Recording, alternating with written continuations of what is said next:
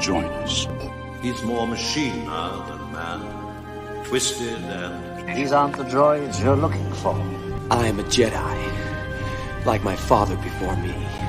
I love you. I know. The Force is what gives the Jedi his power. It's an energy field created by all living things which surrounds us and penetrates us, binds us and melts together. Sir, the possibility of successfully navigating an asteroid field is approximately 3,720 to 1. Never tell me the odds. Master, moving stones around is one thing. This is totally different. No, no different. Only different in your mind. You must unlearn what you have learned. I find your lack of faith disturbing.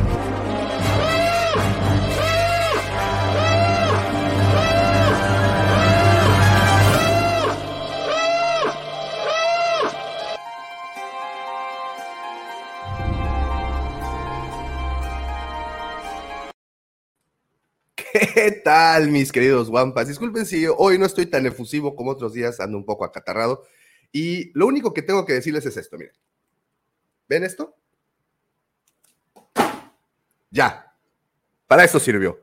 En fin, excelente mañana, excelente tarde o excelente noche para todos los que nos están escuchando. No importa a qué hora hayas descargado o hayas puesto play a este, el episodio 195 del podcast Hablando de Star Wars, traído para ustedes por la cueva del guampa.com, el santuario para todos los coleccionistas y por supuesto fanáticos de Star Wars. Y como todas las mañanas, eh, que por cierto es sábado 29 de octubre, estamos grabando la mañana del sábado 29 de octubre, me acompaña para esta grabación el buscador eterno de la luz, el criptógrafo de... No, criptógrafo es, perdón, es que traigo la flema trabasadísima, el criptógrafo de nuestro templo, mi querido amigo, por supuesto, también es su amigo.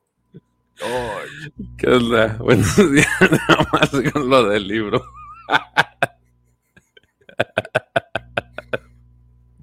Buenos días a todo el guapo auditorio. Bienvenidos a una charla dominical más de hablando de. Ándale, hablando dominical. de Yo que está enfermo, güey. Es sábado, es de sab- sabatina.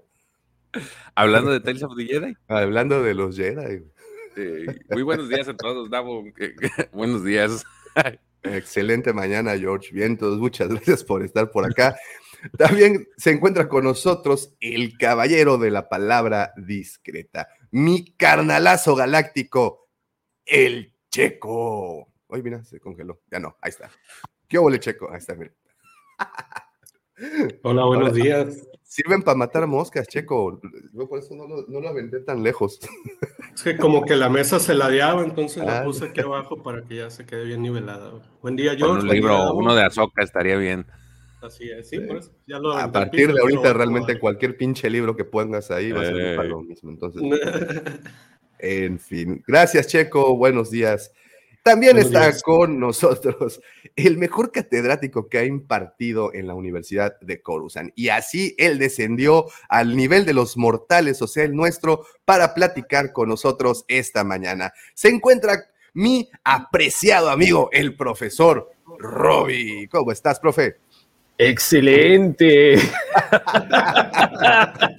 Uh, no, sí, profe, muy profe. contento, muy contento. Si, si por cada uno que protesta me dieran un dólar, mira, me jubilo ya. En fin, eh, ne- necesitaba iniciar con algo, profe, ya que no tengo voz y no puedo hacer eso- ese griterío que regularmente hago, preferí que esto fuera más visual que auditivo y por eso y de esa forma iniciamos tan eh, disruptivamente este episodio. Profe, muchas gracias por estar por aquí. Ahorita efectivamente vamos a platicar de Tales of the Jedi, todas las impresiones y todo y todo eso. Muy bien, y también se encuentra con nosotros alguien de quien me interesa escuchar mucho su opinión. Me he estado reservando de preguntarle muchas cosas. Sé que hoy voy a tener una plática muy larga con él en persona, así es que sé que muchos de sus comentarios es posible que estén censurados en este, en este programa, eh, pero pero de todas maneras quiero escuchar y estoy muy atento de su opinión. Así es, se pueden imaginar, a él lo conocen como el segundo sol de Tatooine, el lujo de Canto Byte, el chepe chepe de Mos mi querido amigo, mi hermano, mi vecino, arroba Lucífago. Muchísimas gracias, joven. Buenos días. Tengan todos ustedes donde sea que se encuentren, mis queridos amigos y camaradas, mi querido George, mi querido Cheque, profe, el joven Pepe Mendoza, donde sea que se encuentre, y mi buen Davomático. Espero que esa garganta profunda se sienta mejor. es que cuando a la garganta le das demasiado trabajo, güey, se, se madre... Hablo de la voz, ¿eh? No sé de qué hablan ustedes pero hay que, hay que dejarla descansar un poco. A lo mejor esos, oye, a lo mejor esos ácidos que, que de los líquidos que quedan aquí, güey, te han dañado. Señores, muchísimas gracias por acompañarnos, los que están llegando hoy por la mañana a conectarse con nosotros. Es un placer tenerlos aquí. Y si usted está escuchando el podcast en lunes, pues muchas gracias por sintonizar. Qué bonito era cuando decías por sintonizar este canal, ahora ya es por por darle play a este podcast. Oye, sí, el otro día sí se me fue la onda bien, bien gacho. creo que la semana pasada, de hecho, es donde empecé. Gracias por sintonizarnos. Y no, sí, fue un brinco directamente a la FM. Queda a la FM, a la AM. Cuando oías los partidos del Toluca en la AM, creo que el Toluca es el único equipo que todavía los pasa por la AM. Imagínate que. Sorprendentemente. Oye, pero no los escuchaste, a lo mejor ahí sí ganaron, güey. A lo mejor ahí sí ganaron. No, güey, lo apagué al segundo, güey. Dije, yo no puedo más con este sufrimiento. Oye, sorprendentemente, este, el, varios de los partidos de la NFL lo siguen pasando por la radio, ¿eh? Los domingos. Ah, ¿sabes en dónde? oh, ya, llegaron las, ya llegaron las chavas. Ya llegaron las chavas. Ya llegaron. Sí. ¿Cómo se bloquea? ¿Cómo se hacía para bloquear? espérense, yo, sí pensé que era una. sí, pues bueno, copien el link, ahí está, es gratis. Ahí está, ¿ya lo copiaron? Bueno, bye. Ya lo Free Beard Gear, órale. Oye, pues es que ya habían llegado las chavas y, pues a uno lo asustan. Y, esos bots funcionarán dependiendo de la demografía del público con el que Ah, claro, aquí ven puro ruco caliente y vas, güey. Eso sí, como Estos güeyes encuentran amor nada más con American Express y frácatelas. Oye, fíjate que hoy vengo con mucho miedo, lo voy a decir abiertamente, tengo mucho miedo porque tengo esta percepción en el aire de que más de una vez me van a bofetear, pero, pero quiero pensar que el profesor va a ser benévolo conmigo y no me va a, a golpear así abruptamente, sino Solo edúqueme, profesor, no, no tiene que ser este, con maldad. A ver, por, lo que estuvimos hablando por el, por el chat privado nosotros este, en estos días, yo creo que coincidimos bastante, creo que coincidimos bastante. Es más, este, ayer, ayer, decías, vamos a hablar del Canon Gate, me encantó. Yo le hubiera puesto en vez de hablar de Tales, hablando del Canon Gate. Es genial, es genial. No, yo estoy muy, muy, este, muy emocionado por todo lo, que está pasando. yo, también, fíjate que yo también, porque siento que, que, para mi causa cada vez hay más, más adeptos siguiendo así ese lado oscuro en donde la queja y en donde el análisis se vuelven duros y, y complican. Y vamos a ver qué, qué sucede, señores. Caray, caray. Pero pues estamos agradecidos. ¿A ti te gustó, Davo? Este, vamos a llegar a ese momento. ¿Sabes? Es que estoy bastante entretenido con algo, güey. Efectivamente, como nuestro queridísimo amigo Polar, un saludote, Polar, y abrazos también para ti. Este, nos están revelando una de. se me hace que esos eventos deberían de hacerlos en Europa. Ya Carajo, yo también digo lo mismo. Efectivamente, yo también digo lo mismo. Digo, vamos a, a interrumpir tantito nada más porque pues habíamos pedido mucho esto desde hace tiempo. Y para los que nos están escuchando, estoy mostrándoles imágenes de lo que están mostrando en este instante. Sí, ahorita está pasando eso. Sí, en la comic, una Comic Con en Londres que se está llevando a cabo este fin de semana. Este, y, pues vaya, están, este, yo los había pedido, ¿quién no había pedido a Dark Malak? También tenemos, digo, no quiero dejar pasar todo. Este, a ver, ¿quién más, quién más tenemos por acá? Baby Ashla no está. Sí, también no, pero está este Omega. está este. También, muy bonito. Un Biker Scout. Creo que es el primer. No, no es cierto. el primer Spider, Bike de Vintage, ¿no? Y en, y en realidad, aquí te va un dato, Lucifer. Es el primer Biker Scout de Vintage Collection. No habíamos tenido uno, habíamos tenido el Scout Trooper de ese de Riot Control, el que había ah, aparecido en que trae como el staff este. Ajá, pero no había habido hasta el momento un Biker Scout o un Scout Trooper, como le quieran llamar. Pero bueno, Están soltando estas noticias, no las voy a pasar. Pero no dijeron Mara Jade, yo no vi esa caja. Sí, Sí, está el también Black anda Mara de Jade. Marian Jay en versión cómic. no es- Está el Black Series de Afra. Sí, ahora, que, mucha- ahora que va a volver a salir en las series. Con eso de Sí. que Bueno, para, para más noticias y a- ahondar acerca de esto, con más análisis, este, el, el lunes sale video. Mañana tenemos otros videos de noticias. Y el día de hoy tenemos hablando de cómo le ponen en la madre al canon o, al- o a leyendas o a lo que ustedes gustan. No es cierto, estamos hablando de Star Wars, que es lo mismo. Hablando de cómo le ponen la madre y nos reímos, dice Y el nos profe. reímos de todo eso y, y- y pues bueno, en fin. Eh, también me gustaría muchísimo agradecerles a todos los que están en este momento conectados, mandándonos sus comentarios. Gracias chicos, de verdad, muchas, muchas gracias por que ustedes enriquecen tremendamente el contenido de este programa. Y también quiero aprovechar y agradecerle a todas las personas que ya nos siguen desde nuestras diferentes redes. Estamos en Instagram, estamos en Facebook, estamos en Twitter, estamos en TikTok, estamos eh, en- eh, aquí en YouTube, estamos en todas partes y nos encuentran como la cueva del Guampa. Guampa se escribe con G de Guerra de las Galaxias y subimos contenido especial y único a cada una Oye, de en ellas. TikTok estamos a punto de llegar a los 15 mil seguidores. Habíamos tenido una pausa seria, pero hemos empezado a caminar. Oye, y TikTok, déjenme nada más ahí platicarles que es un acervo, es como este archivo que existe en TikTok de figuras de Star Wars. Bueno, la cueva del Wampa, me refiero. La cuenta de la cueva del Wampa. Eh, es, ahorita es un recopilado de puras Kenner, ¿verdad?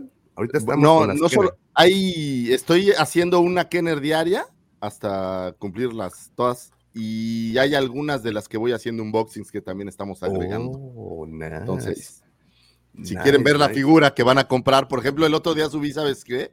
Eh, al Boba Fett de, de la Retro Collection.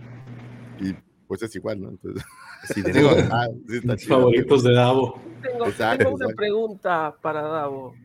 Vos eh, pu- publicaste en Nación una foto de un set que trae a Malak y a Revan. ¿Eso es Ah, era, por era un, fan? eh, no, era un fan que, que cumplió ahí Claro. varias, este, varios sueños. Se veía bonito. Se veía muy bonito. sí, se veía muy lindo, se veía se muy veía muy, muy bonito. eh, pero bueno, aparentemente ese fan tenía algo de razón y hoy nos enseñan al menos a, a Darth Malak y Mara Jade, por lo que sé, Doctora Afra y bueno, otros más. Qué bueno, qué bueno que estén sacando figuras de leyendas. Y también quiero aprovechar e invitarlos a que se unan para platicar de esto, de este tipo de cosas, a nuestros dos grupos. El primero es Legión Guampa, que es nuestro grupo de WhatsApp. Y como se podrían imaginar, pues estamos platique y platique todo el tiempo de todo lo referente a sagas, franquicias, eh, coleccionismo y más allá. Legión Guampa, ¿cómo le pueden hacer para unirse? Nos mandan un mensaje directo a cualquiera de nuestras redes y con todo gusto les compartimos el link para, para que puedan unirse. Ahí mi querido amigo el George es el encargado de hacer valer las, las reglas, porque sí, hay reglas, así como también hay tráfico de stickers, memes, información, PDF, bueno, ya de todo, hay, hay de todo. Eh, y este, pues está bien, está bien chulo. También tenemos Nación Guampa, si lo tuyo es más estar ahí en Facebook, también tenemos nuestro grupo Nación Guampa, pones en el buscador y tienes que responder un par de preguntitas que realmente es, es pura, como puro show, no sirven de nada. Este, pero pues los admitimos gustosamente, ahí platicamos todo el tiempo de coleccionismo y de todo lo que nos apasiona. Ahí están, esos dos son nuestros grupos.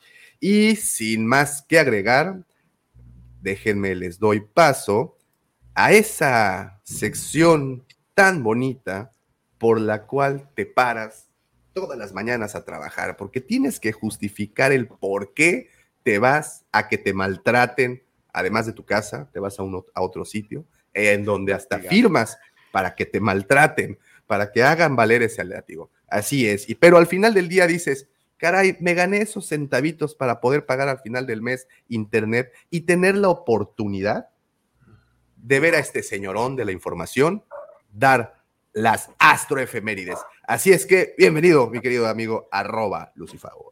Muchas gracias, joven Davomático. Aquí, fíjate que andamos en shock porque, porque había pensado mucho en estas astroefemérides y, y los eventos de ayer de Tales me como que me sacaron un poco de mi cara. ¿Te movieron el tapete? Me movieron un poco el tapete, fue muy disruptivo pero al final del día voy a intentar hacer mi mejor experto. Señores, aquí les tenemos algunos eventos que tuvieron su tiempo, su momento, de un 31 de octubre a un 6 de noviembre. Estamos llegando a esa recta final del año, señores, nos quedan dos mesecitos más.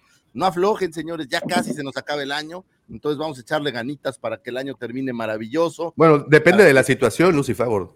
Aquí acláralo. Hay situaciones en donde pues sí les recomendaría aflojar. Hoy es sábado por la noche. Davo, pero, Hoy es día de aflojar. Cuando vas a las canoas a ponerte bien, bien sorimbo, pues eso. Ay, bueno, no hay, ya el, control de esfínteris. Eso es meterle duro, güey. Haz de cuenta que ahí aflojamos, bueno, aflojamos. Ok, ok, tienes razón, creo que tienes razón. Vamos a decir Hoy es sábado de aflojar, güey. Échenle ganas un mesecito más y en diciembre empiecen a bajar las revoluciones. No, no, no, no, no, no. Para yo que lo las digo, no, no, no. no. Chinguenle todo el año. No, la cosa es de que sí, hay que, pero el sábado es de aflojar, güey. Digo, es, que, si dice Adela Micha, es viernes y hoy toca, pues nosotros decimos, es sábado, es sábado así es que afloja. ok, señores, basado en el consejo de Davomático, este sábado les pido de todo corazón que aflojen, sean Ah, buenas personas, es el mejor sábado. consejo que puede dar alguien. Dice Fito Este, Páez, dar es dar, señores. Entonces, por favor, este, aflojen un poco este sabadito, bájenle las revoluciones, siguiendo el consejo de Davo. Está la Fórmula 1 este fin de semana, si la memoria no me falla.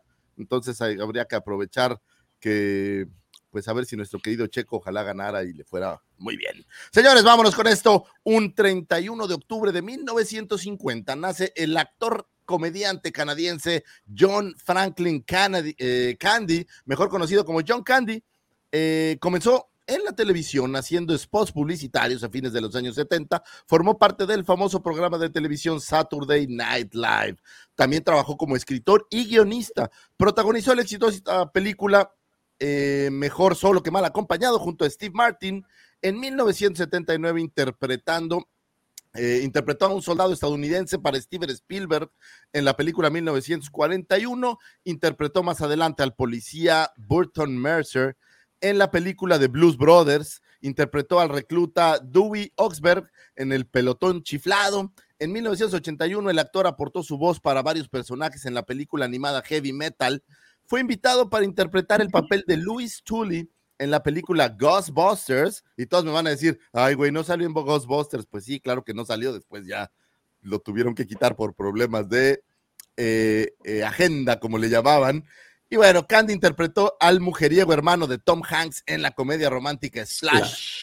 Apareció en Little Shop of Horrors, en Real Weird Tales. Y bueno, en 1987 hace su grandiosa aparición en, sí, sí, es como parte de nuestra saga, en esa lindísima película conocida como Spaceballs, hace el papel de Burf, esta versión satirizada de Chewbacca, que es una especie de humano perro, que de verdad no tiene ningún desperdicio, señores. Spaceballs es una de las mejores películas de comedia, si no es que la mejor que yo he visto en mi vida. Supongo que tendrá que ver que amo tanto Star Wars que cuando ve Spaceballs hasta siento así como, como, ¿sabes qué son los este ñañaras daumático? Sí, cómo no. Ah, Sí, pues sí, de sí. esas.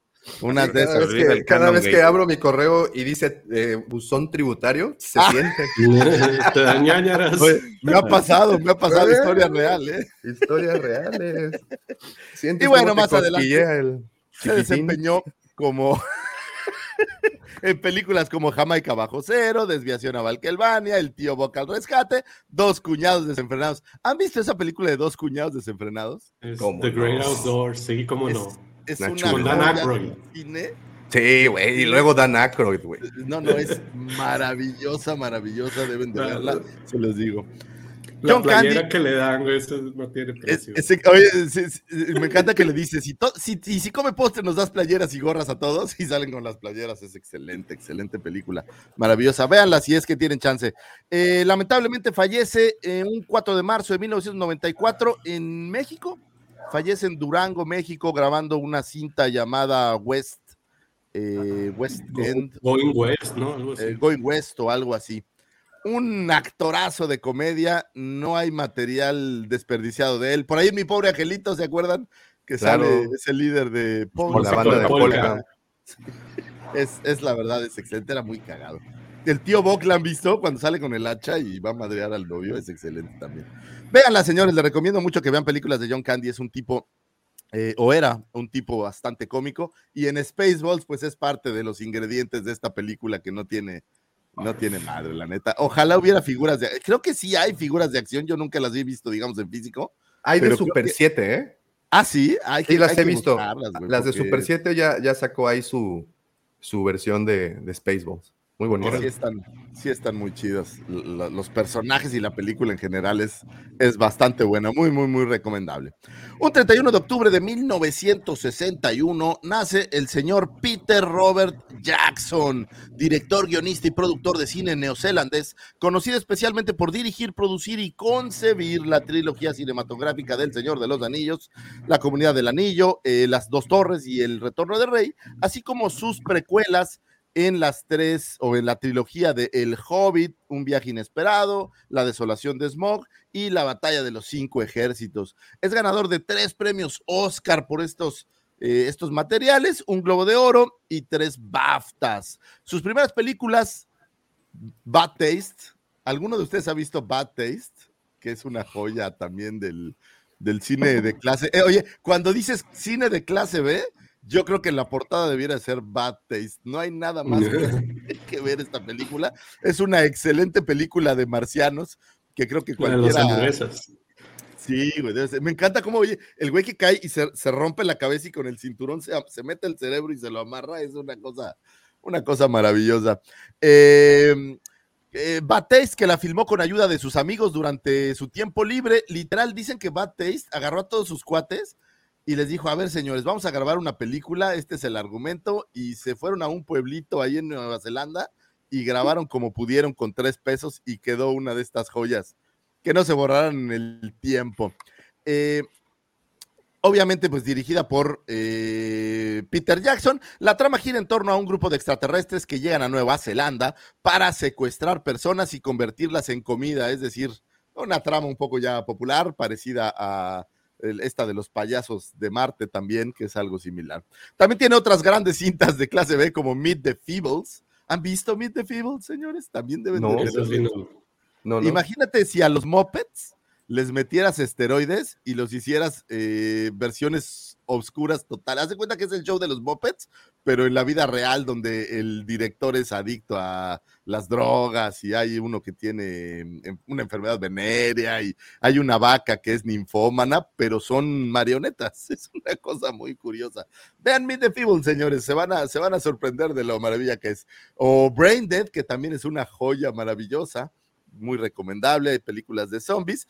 Es la única película que yo he visto en el mundo en donde un aparato digestivo puede intentar matarte. Entonces, Davomático, si tú crees que tu aparato digestivo te puede intentar matar cuando comes mucha, mucho chile habanero, no, si eres un zombie, tu aparato digestivo podría regresar a tratar de asesinarte. Es una cosa maravillosa. Eh, por ahí, Heavenly Creatures, eh, The Frighteners, protagonizada por Michael G. Fox, Sector 9, King Kong, Máquinas Mortales y toda la serie ya animada de las aventuras de Tintín.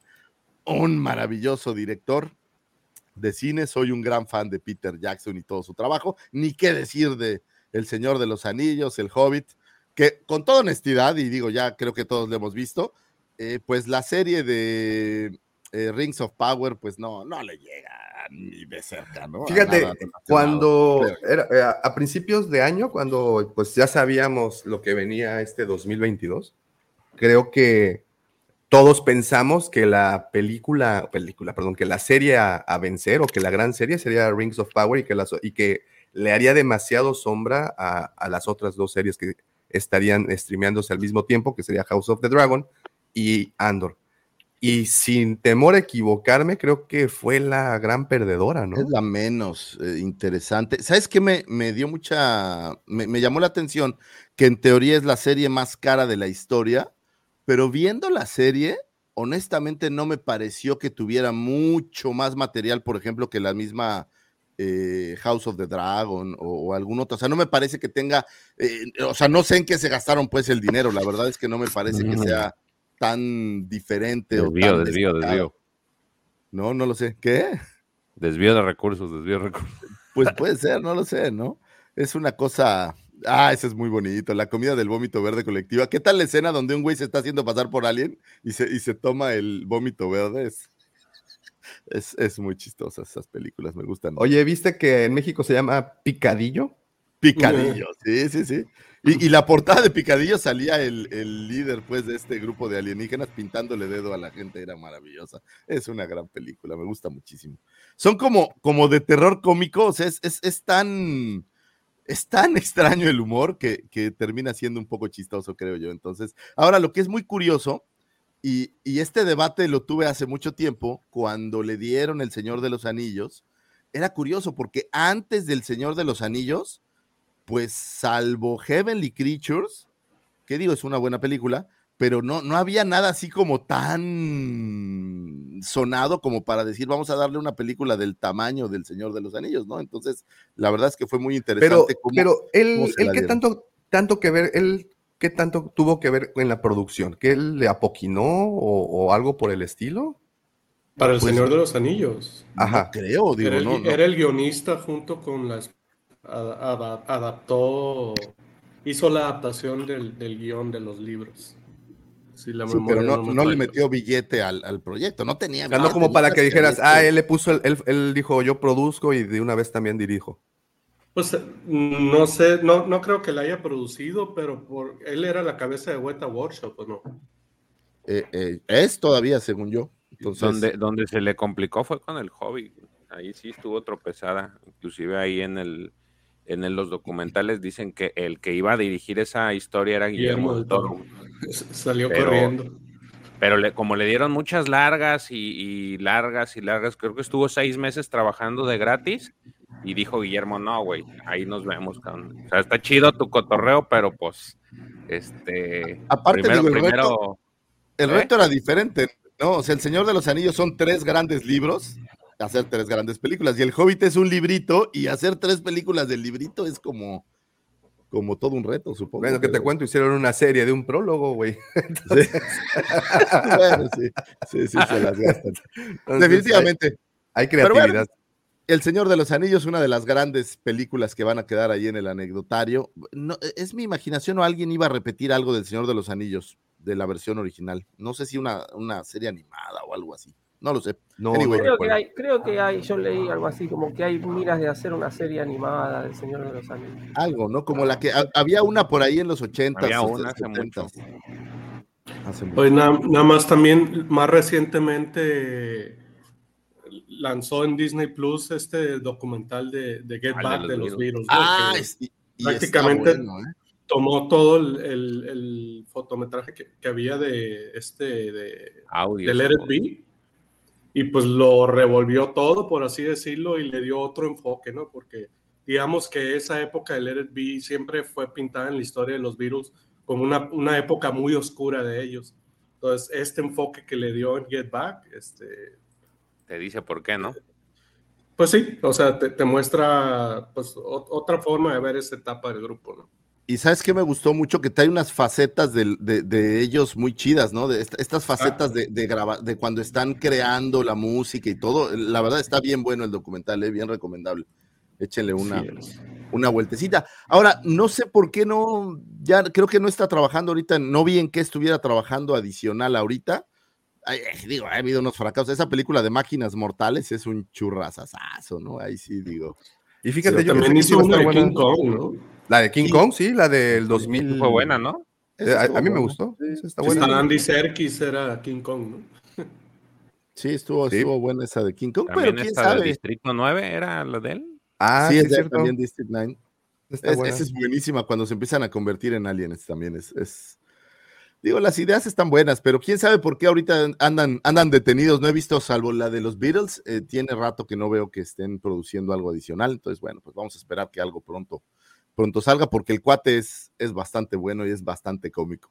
Debería de hacer un Brain Dead 2 o alguna cosa así. ¿Han visto las tomas del, del niño zombie? Hay pocas cosas que me hagan reír tanto como estas escenas del, del niño zombie en Brain Dead, de verdad es, es muy cagado. Anyway, feliz cumpleaños al señor Oye, Peter Jackson. Te- Sí. Tengo una pregunta. ¿Esa película la tienes en DVD? Brain Dead, eh, no. Tengo Ah. Bad Taste. Si es que. Hubiera estado buena hoy proyectar en, nuestra, en nuestras proyecciones de cine de terror. Fíjate que vamos que a tener, por cierto. ¿no? Hoy, hoy, Hoy, hoy, así hoy, es. hoy tenemos, hoy tenemos. Hoy. Si están en Cancún, señores, y quieren irse a dar una paseadita para ver buenos disfraces y buen cine de terror, los esperamos ahí en el Y bazar de Eh, coleccionismo, de juguetes. de bazar de colección. coleccionismo en el planetario de Cancún, planetario. que fíjate, no es por presumir, pero la Friki Cueva está llevando unas chuladas de coleccionismo de terror, tipo Drácula, hombre, Lobos, eh, Frankenstein, una colección muy bonita que tuvo, ha tenido mucho éxito en, en Oye, otras me pasaron el, el tip que ya hay mucha gente inscrita al, al concurso de disfraces, entonces está bueno. Sí, caray, sí, sí, sí, sí, ya. Va a estar, Ya, ya va a estar tenemos. divertido, señores, para que pasen eh, un Halloween echando algo de relajo. Imagínate que Peter Jackson dirigiera una película de Star Wars, güey, ya, así, ya, así, mira, ya, No, no, no, no. ya, no. ahí estoy, ya acabé, ahí sí. Pero bueno, no sé, no creo que vaya a suceder, pero sería un sueño. Toma, Lucifer, toma. lindo. Es que como ya acabaste, toma. Sí, fue algo triste. ¿De, de qué, de qué estás hablando tú? Bueno, digámoslo por ahí, señores. Al señor Peter Jackson, feliz cumpleaños y sigamos con un 31 de octubre, señores, todos los años se celebra Halloween. Eh, los antiguos pueblos celtas solían realizar una gran ceremonia para conmemorar el fin de la cosecha. Esta celebración ocurría a finales de octubre. Esta fiesta fue bautizada con la eh, palabra gaélica eh, Samhain. El significado etimológico es el final del verano. Esto es porque durante esta celebración se despedían de Lug, el dios del sol. Los celtas habitaban diversas regiones de Irlanda, Inglaterra, Escocia y Francia, y en víspera de la celebración de todos los santos hacían este, pues esta como celebración. Y digamos que esta es la raíz de Halloween, que es la mejor época de todo el año, donde los disfraces, donde los monstruos, donde el terror eh, invade, aunque creo que cada año es menos terrorífico, o sea, el, el tema del miedo es menor y cada año es como más el tema de, de lo chusco y lo divertido, esa sensación tengo yo. Pero bueno, ¿qué puede haber mejor que ir a tocar a las casas a pedir dulces de gorra? No, creo No, que haya nada. nada Disfrazado aparte. Disfrazado, empacharte con, con caramelos eh, de diversos sabores. Oye, ayer pasó algo muy curioso porque en el lugar, en esta zona donde tienen todos ustedes su casa, ayer hicieron eh, como la versión del evento de Halloween. O sea, para que no se haga un desmadre, ponen un día para que todo el mundo salga a pedir dulces y que no sea el mero 31. Entonces lo hicieron ayer. Y entonces había unas paletas que tenían luz, que por alguna extraña razón donde compré yo dulces para regalar, eh, compré una bolsa de esas. Y haz de cuenta que en todo el fraccionamiento estaba muy cotizado. Llegaban los chavitos a preguntar si, oye, ¿no tienes paletas de esas de las que traen luz? Andaba ahí muy cotizado el, el- el producto y se pasaba. La literalmente, literalmente se acercaban a ti para pedirte una luz.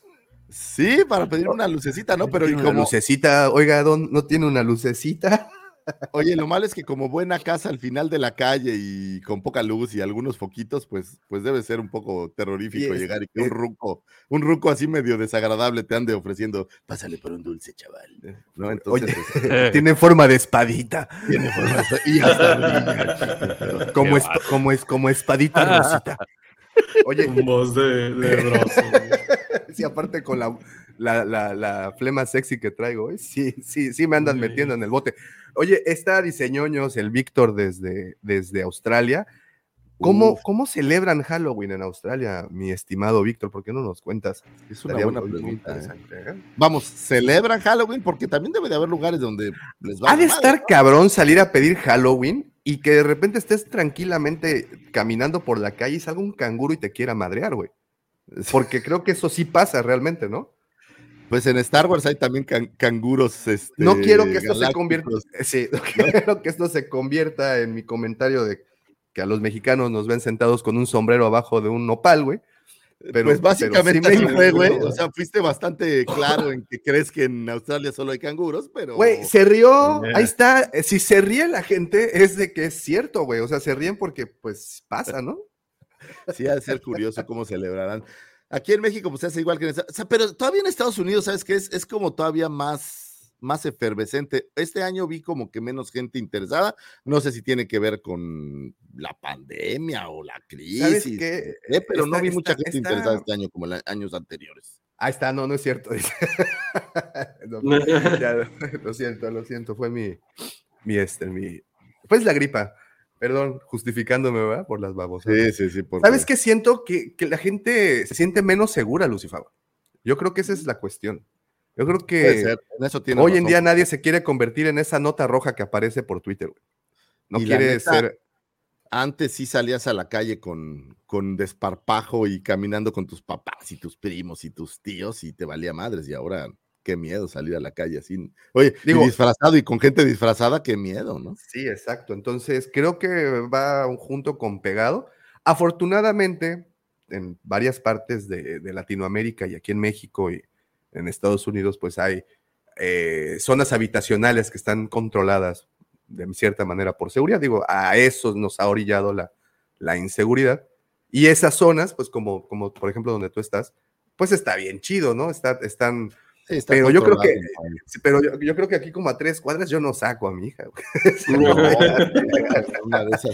Te digo que una de esas te abre un güey y ¿qué pasó, chamaco? Pasa el día. Vas a querer pala- Oye, tengo vas a unos querer la bodega que espadita. te van a gustar, güey. No, y ahora sí de mucho ojo, ¿no? Así. pe, pe. No, Nomás no le digas a nadie. sí. ¿Quieres Sí, sí, insertarle algo a la calabaza?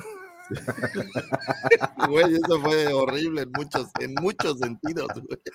Ay, lo siento, es el TOA. El- Allá ni el existe el TOA, ¿no? se Yo queda tampoco. mirando con toda la de ay cabrones. ¿Quién, ¿Qué cuál? El profe nomás se queda mirando así como que ay cabrones. No, no, a ver, entiendo los chistes, entiendo todo, pero acá no festejamos Halloween. Pero no te comprendo, dice. No, no. Nada, Pero no te justifico. los No, gratis. sí, a ver, últimamente, desde hace unos años, eh, las dulcerías y eso como que te quieren vender y, y- y te venden co- cosas así de Halloween, pero no es que los chicos salen a pedir nada. En algunos, este, en algunos lugares por ahí se hacen como fiestas de disfraces, pero más en un, qué sé yo, en un boliche bailable, así, pero, pero no es que hay un, nunca hubo un festejo de Halloween, no, no lo sentimos. Por más que, ya les digo, claro. desde hace unos años como que se está queriendo este, universalizar por una cuestión económica, no, acá no, no, no, no- no tenemos ese- esa tradición, digamos. No, si nosotros bien- definitivamente por ser la- vecinos las, brujas, las brujas son otra cosa, no son las brujas de, de los Estados Unidos. Aquí, aquí brujas también, profe. ¿Chambean en las noches o qué, profesor? Eh, No, incluso aquí, aquí tenemos la expresión de ando bien bruja, eso significa ando bien pobre, la patria no trae dinero. Pero, ¿sabes qué? Aún siendo parte de todas estas tradiciones que solo se generan para generar negocio, o sea, llámese Halloween, Navidad, el Día del Amor y la Amistad, el Día de la Madre, digo, y no quiero decir que yo soy odiador de estas celebraciones, pero de todas estas celebraciones creadas para generar ingreso, la verdad Halloween me parece una de las más lindas porque los niños tienen la oportunidad de disfrazarse y disfrazarse es, es, es, un juego maravilloso para un niño y que la gente amablemente le regale dulces también es como algo, algo bonito, ¿no? Entonces, de todas esas creo que es la mejorcita, si me lo preguntaron a mí, o al menos la que más me gusta. Al menos la más divertida. Sí, la neta sí. Entonces, pero bueno, señores, ojalá hayan celebrado Halloween o lo vayan a celebrar. Es el 31 de octubre, todavía nos faltan un par de días para llegar a eso, pero pásensela bien, diviértanse, pásenla bien, ya saben, se pueden disfrazar de. Aquí tenemos cinco bonitas opciones para disfrazarse de una Leia. Oye, pero esa Leia se ve como medio malvada, ¿no? Sí, sí, sí, sí. como. ¿Tú sabías o conoces la historia de los disfraces Ben Cooper? mm. En, en- en el 77, con todo este afán de sacar productos de Star Wars después del estreno, hubo una marca que se llama Ben Cooper que sacó disfraces de Star Wars, eh, pero están bien tétricos, o sea, no tétricos eh, de que quisieron hacerlos tétricos, quisieron hacerlos tiernos. Y no Bueno, le se salió. quisieron- y pues no les salió, güey. Entonces, mira, te quiero compartir ahorita una imagen. Y estos disfraces se volvieron muy clásicos en, en- en la cuestión de, de pues obviamente de Star Wars y con el tiempo, mira, son estos. Ay, Mm, yes. no, sí está Este, gacho, güey. Son estos No, que son máscaras de vacuformes, creo que vacua, de- bueno, de que se Sí, Son plástico, ¿no? Así que son, son, plásticos con las que te asaltan, haz de cuenta, ¿no? Este, sí. entonces eh, se volvieron en un clásico realmente y el año pasado, eh, este, estos monos de, de, de esta misma marca, Ben Cooper, sacó como la versión de 50 aniversario de Lucasfilm, o sea, recrearon el mismo disfraz, nada más que lo vendieron el, el- el año pasado y Está todos los- bueno. Sí, están, es- la verdad, la verdad, solo y meramente como artículo de colección, no, no para que luces. Digo, si lo usas, sí das como miedito, güey, porque está medio, medio creepy. A ver, estoy buscando uno de los nuevos para presumirlos, pero no, Ahora, no lo ¿cómo tengo. hay disfraces de Star Wars, eh? Es lo que de- más hay para Halloween. Muy bonito. Ayer de 50 niños o grupos de niños que vinieron, al menos la mitad traían alguna cosa Star Warsiana, lo cual me hizo sentir así como. Sí, Eh, este, a- ayer llevé a mi hijo a una fiesta, al más chico, y había tres Darth Vader. Pues no, sí. Y todavía, oye, y todavía Vader sigue rifando, ¿no? O sea, Así es. sigue siendo ese personaje. Entonces, eso en la bueno. escuela de mi hija había varios pilotos de X-Wing, fíjate, y un par de mandalorianos. A mí me tocó dos Jedi ayer, me tocaron Vaders, me tocaron varias Leias, me tocaron. Hoy vi una, una Padme que es muy buen disfraz de Padme. Ok.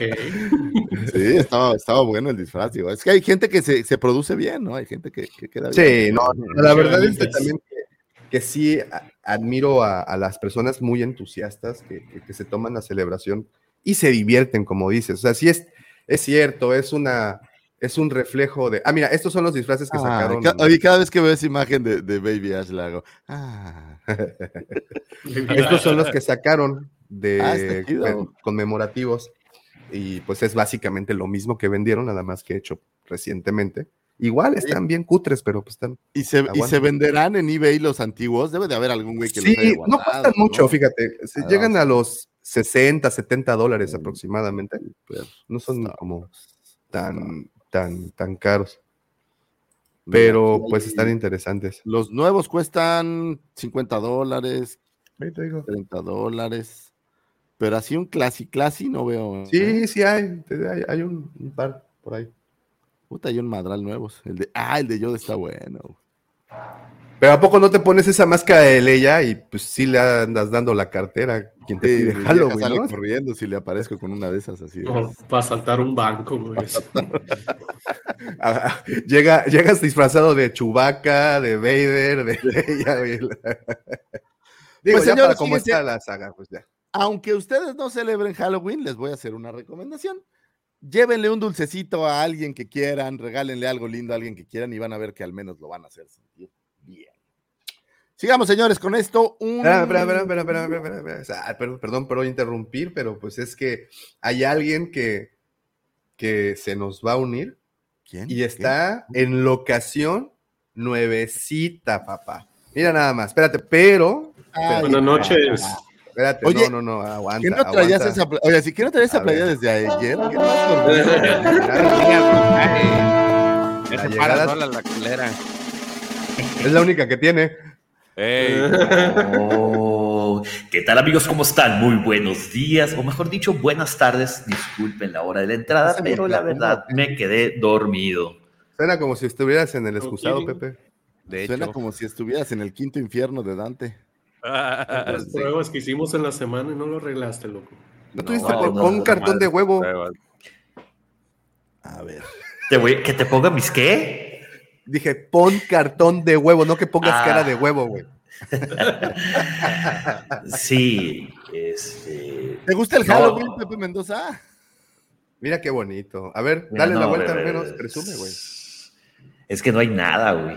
Oye, mientras aquí el señor Mendoza está presumiendo su nuevo, su nuevo lugar a donde lo corrieron, porque seguramente es por eso que está tan retirado, eh, les platico que hoy a las 10 de la mañana, o sea, en dos horas, hablando de Star Wars, se va a, conectar directamente con nuestros enviados en Londres para también hacer el restream de todo lo que están y enseñarán en eh, la, eh, Hasbro, porque Hasbro va a hacer un directo y pues como saben, nosotros hacemos a la par directos que ellos.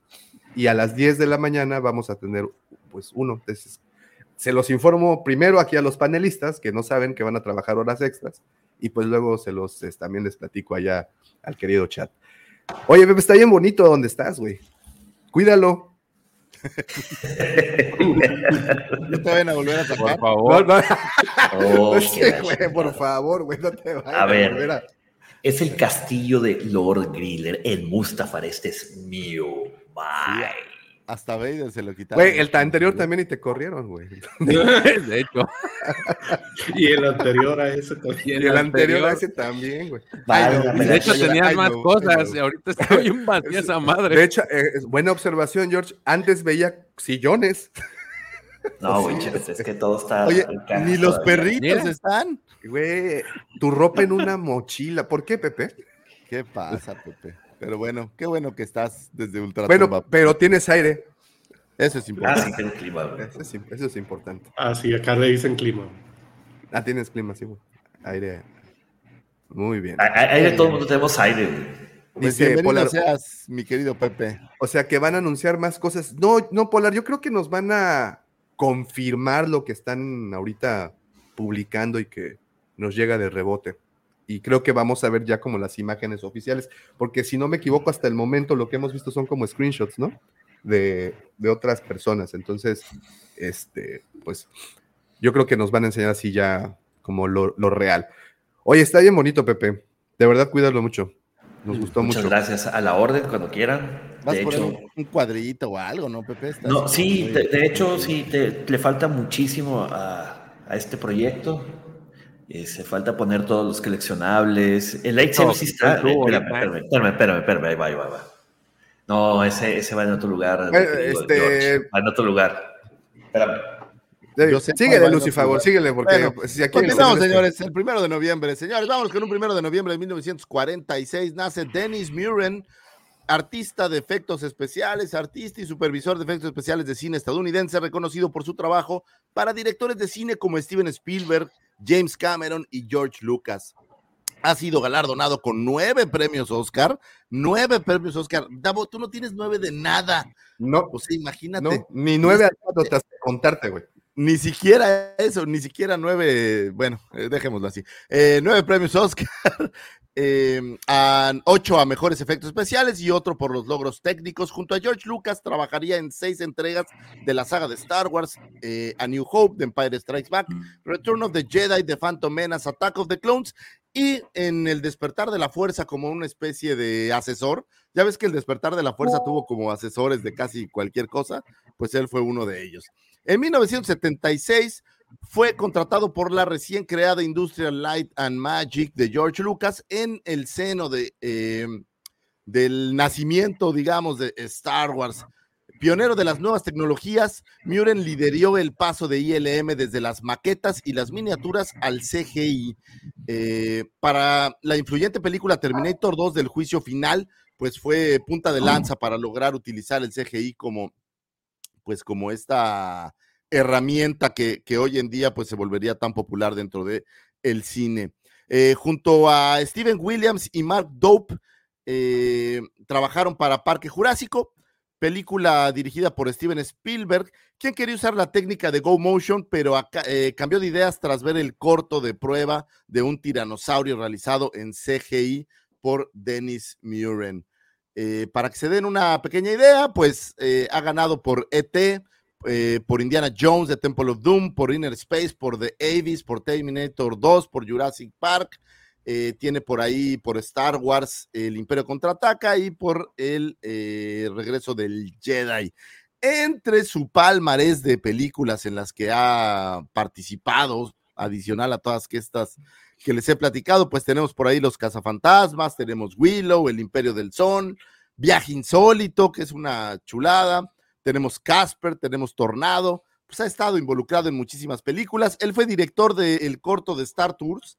¿Se acuerdan ahí en Disney que hay esta atracción llamada Star Tours? Bueno, pues él fue el, el, director de ese corto y bueno, pues es un divertidasasasasazo, que si quieren saber mucho más de él, yo les recomiendo que se, se avienten el documental que tenemos ahí ya en Disney Plus, en donde nos hablan bastante acerca de su trabajo y de cómo, cómo lograron generar esto. El señor Dennis. Wow, wow, wow, wow, wow. Oye, espera, espera, oye, pero ya tenemos ahora sí, ¿verdad?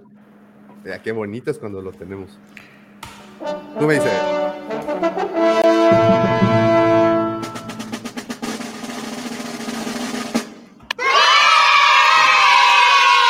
Mi querido, mi querido y estimado Juanito, muchísimas gracias por ese super chat, hermano. Y, y salucita, digo, nosotros con café y yo con TOA. Sigo insistiendo con el TOA, ¿eh? que, que ya no ¿Qué es existe el- esa medicina. es el Era TOA, una la medicina medicina? para, para la tos y para el resfriado y todo eso. Este, los, los guardaste por 30 años para seguirlo Sí, usando. pues para que se añejaran, Lucifagor, agarraran otro efecto, algo diferente. Muy bien, muy bien. Muchas gracias, Juanito, por ese super chat que nos estás enviando. Dice: Hola, Dago, amigos de la Cueva del Guampa y banda del chat. Los saludo con cerveza, hermano. Que tengan un excelente fin de semana. Igual para ti, hermano. Que tengas bonito fin de semana. Muchísimas gracias por ¿Hay la cargas? contribución. ¿Cuál? ¿Cargas? A ver, ¿cargas? Sí, ¿Hay sí, cargas? Ah, sí, a ver, tres tripas. ¿De un vez? Dale, destápala. Tapa el Juanito, sale la primera. Que se. Y por qué no una tercera de una vez. No puedo estar tan efusivo, pero me falta el aire a veces para, para respirar. Y también un desprendimiento de bracito. Muy bien. Excelente Ah, desprendimiento. ¿cómo le hacemos a la... Ya Sí, saben. somos- Muy bien. Pues feliz cumpleaños al señor Dennis Muren, donde sea que se encuentre. Feliz cumpleaños a la TAT. A la Pero TAP sí. también. Pues sí, Sí, pues pues es estos creativos que trajeron estas máquinas eh, a tus ojos, Davomático. Lo que creías que. ¿Sabes qué me encanta en este documental que está ahí en Disney? Que te dicen, queremos hacer esto, y estos güeyes de puta, ¿cómo hacemos eso? Pues vamos a darle, ¿no? Muy interesante eh, la vida de estos creativos que se dedicaban a los efectos visuales. Sigamos, señores, con un primero de noviembre del 2005 era lanzado Star Wars Battlefront 2, el videojuego, lanzado por Pandemic, la, extinta Pandemic, y distribuido por LucasArts para 2007. Ya había vendido 6 millones de copias, un videojuego divertido, bueno, buena onda, y para los que son amantes de los shooters, pues supongo que lo, lo disfrutaban. Yo no soy tan amante de los shooters, me marean, entonces solo diré que, Pepe, ¿qué tan bueno fue este juego? Cuéntame. El Battlefront 2, puta, ese ya tiene añales, fue, es muy diferente al, al que conocemos ahorita. Eh, perdón, perdón, Pepe, pero pa- pa- pausa. Cierren, cierren los ojos e imaginen que Pepe es como nuestra conciencia. güey. Escúchenlo así, por favor. A ver, A ver, a sí, ver. por- prosigue, Pepe, prosigue. No, no quieres eso. güey. Por eso, tú miedo. tú la única it. manera que te dejaría ser mi conciencia yo es yo estando consciente, güey. Así es que, por favor, Sabes lúcete. que lo quieres. Cómpralo, Davo. Cómpralo. Pinche conciencia pedorra, güey. Para todos los amigos de Spotify. La vida es un riesgo, Este, carnal. Es como el genio, güey. Es Pepe Grillo la conciencia. Es Pepe Grillo. Pepe Grilloso. Pepe el crico. Pepe Grillero será. Ay, ay, ay, ya, lo siento, Pepe. Es que Es suenas como, suenas como, es- confianza, suenas como Pepe. esa voz que suena en mi cabeza cada vez que voy a cometer una pendejada. Y, y suena seguido, que es lo malo, ¿no? Así, Qué por eso. La risa, güey. Está espérate, espérate, espérate, espérate. Si no, se lo vamos a hacer bien. Oh, chingada. Nomás es un ratito. Sa- ¿Sabes qué deberías de hacer, Pepe? Ayer estaba leyendo, oye, Así estaba leyendo el- la Divina Comedia, Pepe. Deberías de grabarla como en Así podcast, estás. así con esa voz. Cualquier You cosa que digas ahorita. Sí. Vamos, vamos. No tienes pequeño. suficientes monos. Cómpralo, cómpralo. Y el niño, pero pensé que nos tocaba de a uno nada más. No, ven. Oye, eh, Maxi, ya no es con Tonayán, el vato ya, ya aumentó su, su dosis, ahora es alcohol del 86. Híjole. Para desinfectarte las manos. No, ay, ay, fíjate que ahí tenemos, ahí tenemos este Digo, tenemos porque ¿Alcohol del todos- 86? No, Ajá, te- ajá, tenemos sí, absenta, güey. Que son tenemos. 70 grados, de 70 grados de alcohol, güey. ¿Por qué, güey? Tenemos. Pero no, lo ¿por que más me no? llamó la atención fue lo de tenemos, güey. Lo del, lo de la gente miedo. tanto, güey. ¿A quién te Tenemos refieres? ¿A- ustedes. ¿A George y a ti? Ustedes y, noso- y yo, Sí, güey. güey. Sí. Pero bueno. Sigamos, señores, el Battlefront 2, superjuego, buenísimo, gracias, adiós, vámonos. X No, somos eh, chavos. hablando del juego, hablando del juego. Fíjate que ese juego le gustó un chorro de gente, ¿eh? Hace, puta, ¿de qué? De los 2000 y cachos, ¿qué? ¿2006? ¿Qué, qué año salió? 2007. 2007. Bueno, salió en 2006, pero así, no, en 2005 salió. Y estuvo ahí pegando como unos tres años hasta que Pandemic le dieron las gracias amables y le dijeron, así, adiós. Chávez". Esos juegos eran buenos, inclusive cuando salió el Battlefront 2, eh, hace algunos años. Es que ya- Pepe nos ya está hablando desde el más allá. Ya Sí, me cayó no, el 20, es- güey. Pepe nos está hablando más desde el más allá. Es que hoy es, hoy es Halloween, o sea, para todos los amigos del podcast, hoy es Halloween, güey. Y mañana es Día de Muertos. Oh, es cierto. Pepe, no te quites la camisa, no, no, Pepe. No, güey. No, espérate. Pepe es como un fantasma, güey. Eh, Soy un Ghost Forced. Híjole. Hasta lucecita azul Ya, tienes. ya, güey. ya nada más tiene esa playera, por eso la has visto en todas las fotos igual, güey. Ah. Oye, no Güey, le quería- dejaron nada más. Quería presumirles, caray. O sea, vea, fíjate. Es que con todas las reparaciones que hizo en su nueva casa, tuvo que empeñar hasta la ropa, güey. Sí, cabrón, hasta dos perros, güey. Soy como Sylvester Stallone que- que, ter- que, que tuvo que vender a su perro por, ¿qué? Mil dólares, una cosa de Ah, eso. Butkus. Este fue de Xbox normal, ¿no? Del, bueno, del primer Xbox del, de De- la consola. El Xbox, Yo lo sí. jugaba en Xbox, sí. En el- la PC también salió. Por ahí debe. ahí Y bueno, y obviamente lo, lo, lo cool de este juego fue que era multijugador, ¿no? Que fue el primero que le, que le brincaron al multijugador. Así es. Y bueno, pues son de estos shooters divertidos que ahora si los ves son como raramente. O sea, si lo comparas con el Fortnite de hoy, a lo mejor dices, "Ota, ¿qué es eso? Pero bueno, pues es, es de lo que hubo en nuestro pasado, señores. Espero que lo hayan jugado y se hayan divertido muchísimo. Sigamos por ahí con un. Esperen, tengo un problema técnico. Ah, ya lo arreglé.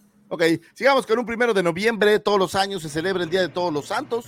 El primero de noviembre se celebra en varias partes del mundo el Día de Todos los Santos, una fecha católica que busca rendir homenaje a todos los santos que han existido a lo largo de la historia e incluso aquellas almas que ya han pasado del purgatorio y se encuentran en el reino de los cielos, así como Pepito. Estas almas ya se consideran santas porque están bajo la presencia de Dios. Pepe, tú ya eres como, como la abuela Coco, güey. Cabrón, no mames, güey. Oye, güey, se murió la abuela Coco, güey. ¿Sí supieron que se murió? Sí. la- Sí, se murió Sí. en estos días, ¿no? Sí, qué triste. La señora que hacía la voz de la abuela Coco. que- bueno, no, de donde tomaron la... No, de donde se idea, inspiró. ¿no?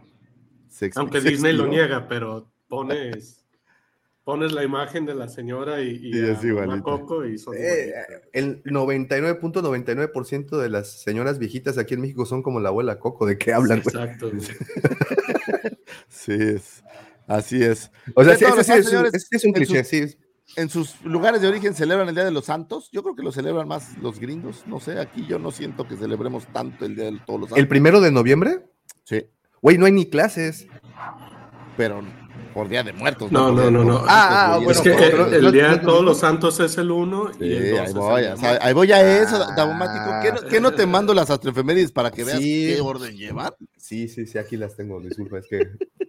Es que puse, esta imagen la puse para dos juntos, pensando Ah, que era lo de lo mismo, güey. Entonces, Está bien, déjala ahí, déjala ahí, no la cambies. Sigamos a un 2 de noviembre de todos los años, se celebra el Día de los Muertos, tradición que se remonta a la época prehispánica, esto es en México. Las comunidades indígenas acostumbraban a conservar los cráneos de los fallecidos y utilizarlos para rituales en los que se honraba la muerte y se celebraba el renacimiento.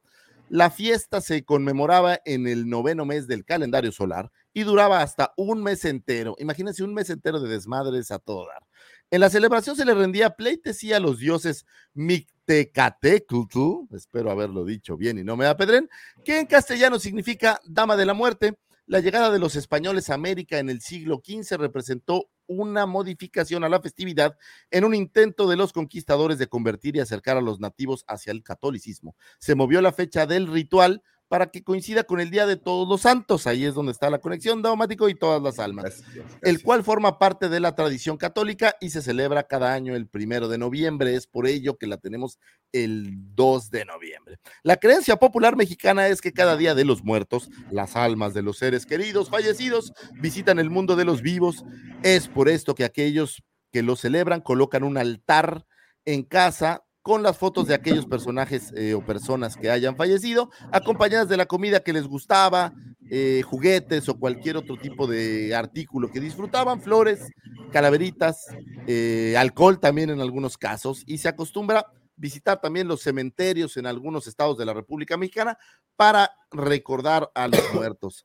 A mí me encanta esta tradición mexicana porque no estoy tan seguro si haya otros lugares en el mundo en donde eh, se recuerde con tanto cariño y de una forma tan linda a los muertos. Normalmente este tema de la muerte es como un poco triste y en este caso mexicano tiene toda una algarabía que es, que es bastante linda. Dime, Pepe. Fíjate que algo interesante fue el desfile del Día de Todos los Muertos, que no existía en, México, en, la Ciudad de México. Y fue a raíz de la película del 007, la de Spectre, sí, que empezó a tener auge y mucha gente extranjera empezó a reservar en Ciudad de México hasta que el gobierno dijo, a ver, ¿qué, qué, está pasando? Y que venían al desfile, no, pues no hay, pues vamos a hacer uno, güey, hay que sacar lana, güey. Esto es como una mesa, así donde Lucifagor, George, Checo, el profe, yo estamos así como fungiendo de medium y estamos hablando con Pepe con el enviado del Ultratumba. con el corresponsal. ya para que nos El corresponsal desde el más allá. Desde el más allá. Oye, este, aquí en la península de Yucatán. Ah, es la voz del holocrón. Eh, aquí en la península hay un lugar en Campeche que se llama Pomuch, que creo que es el que tiene, al menos aquí en México, la celebración más particular, no, más peculiar de, de todas. Aquí eh, no, no, estoy seguro si es el primero o el 2 de noviembre que la gente asiste al cementerio. Es como paro laboral, no hay, no hay, nadie va al trabajo ni nada porque la gente asiste al cementerio de este sitio y exhuma los huesos de sus difuntos, los limpia y los vuelven a guardar. Y así lo han hecho pues, ya hace muchísimo, muchísimo tiempo. No estoy seguro de cuál es el origen de esta tradición exactamente, pero se me hace muy, muy, muy interesante eso. Y eh, ya esto es como un hasta turístico, porque hoy en día vas, asistes a esta celebración. Además de que cabe mencionar que venden unos tamales de muerto, que aquí le llaman mudbipollo o pibipollo. Pibipollo, ¿no? Que es ajá, tamal enterrado, que bruto, que están de rechupete. Y, y venden un pan muy famoso, Lucifer, que creo que puede ser uno de tus panes favoritos en ese lugar se llama pan de pichón. Te lo recomiendo Mira todo lo que te gusta, Pepe, tamal enterrado, tamal de pichón. No, acá en, en, Sinaloa hay un pan que se llama pan de mujer. Sergio, ¿cómo se llama? ¿Pan de mujer? Sí. Sí, no, pero tiene otro nombre. Ah, no, ya, este es horario familiar. No, sí, de hecho sí se llama de otra forma, pero le pusieron pan de mujer precisamente para evitar el nombre original, güey de PA. ¿Y seguimos? Sí, seguimos. Pues, señores, la celebración del Día de Muertos es, es hermosa. Pongan altares en su casa y sobre todo recordemos a los que ya no están, a esta gente que nos dio vida y que pues normalmente es gente que con mucho cariño recordamos siempre en nuestros corazones. Yo creo que la muerte, pienso, fíjate que de la muerte algo distinto a lo mejor a, a mucha gente no me parece algo tan triste, me parece algo que es eh, natural que tiene que pasar y que sobre todo lo padre pues, es poder recordar a la gente que uno quería en nuestro corazoncito. Y como dijera, creo que la abuela Coco, no sé quién, mientras esté en nuestro corazón, siempre seguirán vivos. Entonces, una bonita celebración mexicana. Eh, supongo que en algún otro lugar de, de, América se debe celebrar algo similar, porque las culturas eran algo, eh, compartían mucha historia, pero no sé en dónde más, si en, dónde, si en algún otro lado celebra, si alguien por ahí está en el chat y saben dónde más se celebra el Día de Muertos de una forma parecida, pues sería, sería bonito saberlo. Me parece que en Perú hay algo, hay, hay una fiesta algo parecida. ¿Alguien ha ido alguna vez a un panteón en, Día de Muertos? A celebrar. Sí, en, Michoacán, en, Pátzcuaro, eh, hacen una celebración muy bonita en el, en el lago. Sí, en, la, en la Eh, isla de Janitzio. en Ándale, exactamente. Muy y bueno. visitas, visitas un cementerio. Digo, ya es también, la verdad es que es, es más turístico, turístico, ¿no? sí. O sea, no, Sí, no es así ahora. como que me meta al cementerio municipal de acá, güey, para que me salga un pinche Pepe Grillo. Yo hace que te gusta, yo creo unos, ah, unos 32 años que no voy a un cementerio a un Día de Muertos. Pero eh, solía ser muy colorido. Y Pues- no, no tengo, a la fecha no tengo idea cómo daban con la tumba de donde estaba mi abuelo. Estaba un abuelo en la misma tumba, abuelo paterno, eh, un tío, hermano de mi papá, y una hermana mía. Entonces, e- esa era la, peregrinación al panteón, pero bueno, con los años se hicieron de una cripta en una iglesia, sacaron los restos de ahí, y es por eso que ya no voy a un cementerio, pero sí solía ir. Pues es lindo recordar a nuestros seres queridos, a nuestros abuelos, a quien sea que hayas perdido en algún momento con cariño, pues hay que recordarlos y es una buena fecha para hacerlo, aparte de, imagínate, ya diste dulces, ya te endulzaste gacho con Halloween, ya celebraste a todos esos santos del purgatorio como Pepe que te están hablando al oído de cosas maravillosas y ahora sí. Estoy en el más allá. Exacto. Y ahora sí, bueno, pues vamos a celebrar a nuestros queridos eh, difuntos que ya no están con nosotros y que, bueno, pues muchos de ellos nos dan fuerza para seguir haciendo cosas, cosas buenas. Sigamos, señores, por ahí con un 2 de noviembre de 1992. Nace la señorita actriz Naomi eh, Aki, actriz británica que le diera vida al personaje de Jana en la cinta de 2019 de Rise of Skywalker, también conocida por interpretar el papel de Bonnie en la serie The End of the Fucking World. Eh, la verdad no he visto esa serie, aparece por, ahí también en Lady Macbeth. ¿Alguien ha visto esta serie, The End of the, of the World? Of the Eighth World? ¿Qué tal es? Yo eh? no. Está muy buena, está muy buena. Es muy ácida, muy, mucho humor negro tiene. Es muy, a, mí, a mí me gustó mucho. Ah, pues le voy a dar una oportunidad porque la he visto varias veces como, ya sabes que tienes 35 opciones y, y Es- estás viendo Es la de, de los Y- amigos que se van a recorrer los bares en, en Inglaterra, ¿no? No, esa es otra. No, es no, otra. es otra, es otra. Es, Esa es es- otra. es un, un chico con una chica que salen tipo a la ruta y se van pasando por distintos lugares. Pero la de los De amigos hecho- también se llama así, tam- ¿no? Eh, sí, se llama similar, que es, es de Simon Pegg, ¿no? Ajá, es de Simon Pegg, sí, sí. Y Nick Frost y salen varios. Oh. No, ese, se llama similar, creo. Pero la, que, Es la, está la- serie... está el pibe, el, el chico Es el que es el de Andor. Es el, es el de Andor, es el, el, ¿cómo es? El que hace el manifiesto en Andor, ahora no me acuerdo el nombre. Es, Aus. ese, ese chico, Nemik, ese, ese es el, es el protagonista de The End of the Fucking World. Oigan, Ah, y- y a- cuando- Alex Luther se llama, el, el protagonista. End End of the World se llama la película, Davo. End of the World es la. Of más le quitamos la de fucking, ¿no? Sí. Ey, Claro. oigan, y qué traer aburrido, a- güey. Eh, pues la otra estaba divertida. traer a esta actriz era la obvia jugada para que Finn no se sintiera tan solo en la galaxia, ¿es lo que ustedes creen? Era hermana de Finn, era, porque aparte era un Stormtrooper como Finn, ¿no? Entonces, Supuestamente, es, sí. es- es, eh, ¿por, por qué tuvimos este personaje en Star Wars? A mí, ¿sabes qué es lo que. Más que el personaje, sus gafas, güey. Si te estas, güey, ¿es como un antifaz o es un. Son Yo pensé que era solo para una diadema. Sí, pensé que ¿Una era diadema? diadema nada más. No tengo diadema. Ay, mira, aquí una parte usada de una nave. Puedo usarla como diadema. Exacto. Digo, no lo Eh. sé, es un personaje de estos que a veces uno no está tan seguro. Digo, pero al final. que tuvieron Lando para- se la termina pedaleando, ¿no? Pero no es la hija de Lando. Sí, güey, decía es era la hija de. Lando, sí. ¿Vieron Es la hija de Lando. Pero es Finn también es hijo de Lando, ¿no? familia. Muchachos, necesito que hablen un poco, hablen, Sí, comenten. sin problemas hablamos de los hijos de Lando, no pasa Oye, habla- hablando de los hijos de Lando, ¿sabes qué, Davo? ¿Por qué no le comentas al buen auditorio que nos deje su poderosísimo like? Porque Aprovechamos esta pausa. 47 personas, 48 personas y tenemos 28 likes, como que nos hacen falta ahí. Aprovechamos. Los 20 likes. Efectivamente, como bien menciona mi querido Pepe Grillo, aprovechamos la pausa para eh, que nos dejen ese poderoso like. También si están de paso por acá y no se han suscrito al canal y les gusta Star Wars y les gusta que platiquen mucho de Star Wars y les gusta sobre todo coleccionar sus figuras, de, suscríbanse que les va a gustar muchísimo el contenido. También aprovecho para agradecerle a todos los del chat porque están plática y plática y plática. Y la verdad es de que todos los comentarios, eh, pues obvio, hacen que lo que digamos acá se valide todavía, se valide más. Muchísimas gracias.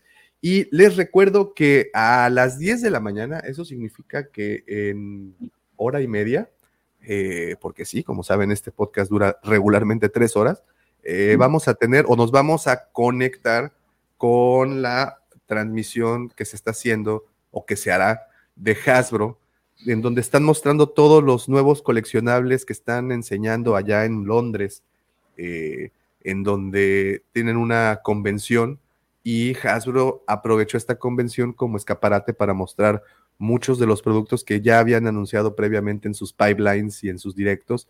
Bueno, tenemos la oportunidad ahorita de verlos ya físicamente.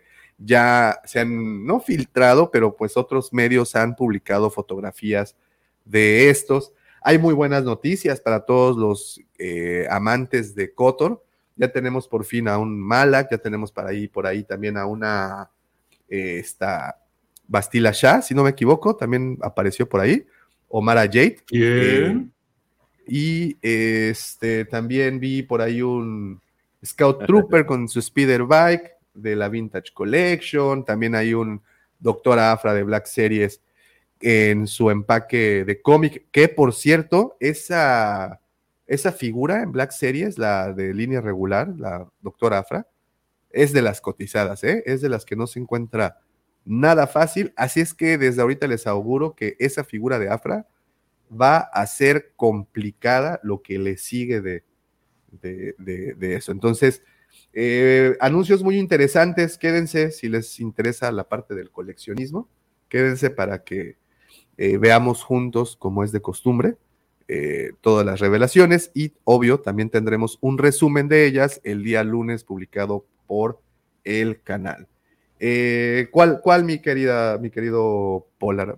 ¿Afra? Afra ya hay una en Black Series. No sé si te refieres en a una, eso. En una Black Series, pero no en cómic. Eh, no en, No, estas en cómic. No, en esta presentación no, salió en la presentación rojo con De negro. hecho, están los tres, ¿no? El triple cero, este, Afra y el este. BT, BT. BT1. ¿BT1? ¿Así se llama? No. No. Eh, BT1 es el grupo de, de, de- de. BTS. BTS es ese. Ah, pues Una es que suenan, suenan iguales. Tuvimos que ir al baño urgente. Entonces, Lucifago, mientras no estabas, decidimos que ella y Finn se casaron como Targaryens porque son hermanos y pues para que siga existiendo la, la- la raza. ¿Y le, ¿Y le salió el pelo blanco o qué? Y le salió, no, Como la Este- serpiente marina. le salió la serpiente marina, más bien. Bueno, a ella. Así. No, más bien a Pero- él, güey. O sea, déjame entender esto. ¿Estás diciendo que, que por, digamos, que ser de la misma raza tenían que terminar juntos, Davomático? Eso es sumamente mal. No, pero pues tú sabes que en. Star Wars, Star Wars se trata de que las casualidades converjan en Tatooine, güey. Ah, o en, ok, o en ok. Jakku, no sé, elige. Ok, Y, a ella la convergieron en. en- Es una no, efectivamente, Fer, es, son Velaryons. Muy bien, pues feliz cumpleaños a la señorita eh, Naomi Aki, que la verdad yo no le he visto en ningún otro lado más que en Star Wars y, y- y todavía no puedo determinar qué, qué tan buena trabajo actoral hace. Sí, ah, señores, con un 3 de noviembre de eh, 1952. Fíjense que un 3 de noviembre de 1952 nace mi señora hermosa, preciosa, bellísima madre. Mamá preciosa, hermosa mía, te mando un beso grandote, eres lo máximo, jefa. Gracias por... Yo nunca he tenido a alguien que me solape tantas cosas como mi madre y que me, que me haya aguantado tantas Y déjate, cosas digo que ella. la ofendiste profundamente hace una semana, güey. Nada más digo, La- ¿Por qué le ofendí? Porque tú dijiste, No le eches leña. le, voy a echar a él, le voy a echar limón a la herida. Nos está viendo, mami, Ah, te amo. eso- Por eso, pero nada más te recuerdo que dijiste que ya no había nadie de nuestros familiares que nos veía y tus papás son las cierto, únicas Mis personas papás son, son que han estado desde el episodio Es 1 cierto. hasta el día de hoy. Es cierto, los quiero, papitos míos. Madre mía, cumple 52 años, entonces, sí, cumple 52 años. Nació en 1952, discúlpame, madre. Sí, cumple, No, vamos a decir sí, 52 cumple años, está 27, bien. güey, ya. Qué joven, madre mía, te amo, te mando besos. Oye, de verdad, lo que una madre hace por un hijo me cae que no tiene precio y no tiene nombre y, y es, No es tiene madre. increíble. Yo No, no tengo y- nada más que de lo agradecimiento poquito que por me mi jefa consta, porque Perdón que te interrumpa, de lo poquito que me consta, hasta cuando hemos ido a las convenciones, en las diferentes que hemos asistido, los dos se ponen la playera del Wampa y se ponen a chambear así Sí, a, entran. a- a- a rajatabla, ¿no? Entonces, confirmo eso de que te solapa tus... le, tus- le tus entran cosas. duro. ¿Sabes qué? Me, me solapaba, era bien divertido porque pues yo era como metalero de chavito y sentía que a mis papás esa parte pues, pues nunca es como lo más grato, ¿no? Y de repente un día llegaron de un evento en Guanajuato y me trajeron una manta así enorme del- de la portada del Appetite for Destruction de Guns. Y, y me dejaron pegarle en el techo de mi cama, entonces en el techo de mi cuarto. Entonces cuando yo dormía, yo dormía viendo la manta del Appetite y era de verdad una cosa maravillosa. Madre, gracias por tanto y por tantísimo y que sean muchos años más que nos la pasemos súper chido y nos divirtamos. Y el sábado, y digo, voy a aprovechar ya nomás para dar el, aunque no es todavía, ¿no? Pero mis, mis jefes cumplen 50 años de casados. Este sábado de la semana que entra tenemos su fiesta de 50 años. Ahí, Guateque. Pues los quiero felicitar porque de verdad que es un ejemplo para el mundo y para la gente eh, estar 50 años juntos con ese cariño y con ese amor y, y dando tanto. Entonces, los amo, padres míos, madre, feliz cumpleaños, que se la pasen de poquísima. Lástima que no puedo estar ahí contigo, pero te voy a celebrar el sábado, no creas que no, mamita preciosa. Le mando un beso a mi, a mi señora jefa. Sigamos, señores, con esto que es un 3 de noviembre de 1996. Era lanzado el videojuego Shadows of the Empire para el Nintendo 64, un videojuego que vendió más de un millón de copias, eh, siendo dentro del Nintendo 64, pues uno de los videojuegos, pues como populares para esa consola. Eh, el videojuego pues trata de la supercomputadora donde se alojan los planos de la segunda estrella de la muerte. eh, desde la distancia de la perspectiva es igual a un Nintendo 64 o sea, en el videojuego. Aparece esta computadora y es un Nintendo 64, lo cual es una cosa, una cosa curiosa. El videojuego pues cuenta las aventuras de Dash Rendar, una especie de Han Solo, eh, no Han Solo, una especie de... Una, una especie de cruza entre Star-Lord y Han Solo, ¿no? Ándale, eh, eh, algo así, una especie de cruza de Han Solo y Star-Lord que anda vagando por la galaxia y que al final en teoría muere, pero hay ahí un final alternativo y tiene, bueno, pues toda esta serie de aventuras que la verdad son bastante divertidas. No tengo en mi mente, ¿sabes? El, el gameplay del juego, no sé qué tan... eh, Creo que va a tener el mismo problema que Kotor si lo jugáramos hoy en día. Como me, me recuerda mucho a Doom, pero con personaje metido. Pero eran como más, como cuadraditos, seguro, ¿no? De esos que son como Totalmente poligonal, sí, claro. más poligonales, ¿no? Bien bonitos. Entonces, sí. Pero bueno, estamos hablando de un juego de hace, pues hace algunos ayeres, ¿no? Ya casi 30 años. Pues ¿no? Entonces- 1996, échale. Entonces tiene un, tiene un buen ratito, pero pues es eh, parte de este proyecto llamado Shadows of the Empire, que era como una especie de apuesta dentro de Lucasfilm para que la saga de Star Wars tuviera, tuviera cierta vida. Eh, Shadows of the Empire, señores, ¿canon o ya no es canon? No, pues ya no, ya le rompieron toda su mandarina en gajos. Nada es Este, canon. Pero hoy, ¿qué importa? No existe el canon. Ah, nada. ¿Qué importa? Eso es- Voy a decir lo que dice un sabio amigo. Yo ya armo mi propio canon. Ya, qué diablos. Oye, la verdad, si a mí me preguntan, yo creo que debieran desechar el término canon. Como Sí, tal. exacto. Ya. Ya. que se cuente lo que quiera. De todas maneras, ni existe. Ya no. Exacto. Yo no sé para qué me preocupo y me estoy peleando con medio mundo por algo que no existe. Correcto. Sin embargo, pues uno lo apasiona. Así como la religión. No, no es cierto. Ay. Cabrón. Dítalo, dítalo. Córtale, mi chavo, córtale. Buen juego, supongo que todos lo jugaron. Yo nunca tuve Nintendo 64, entonces no tuve la oportunidad de jugarlo, digamos que con mi tiempo libre completo.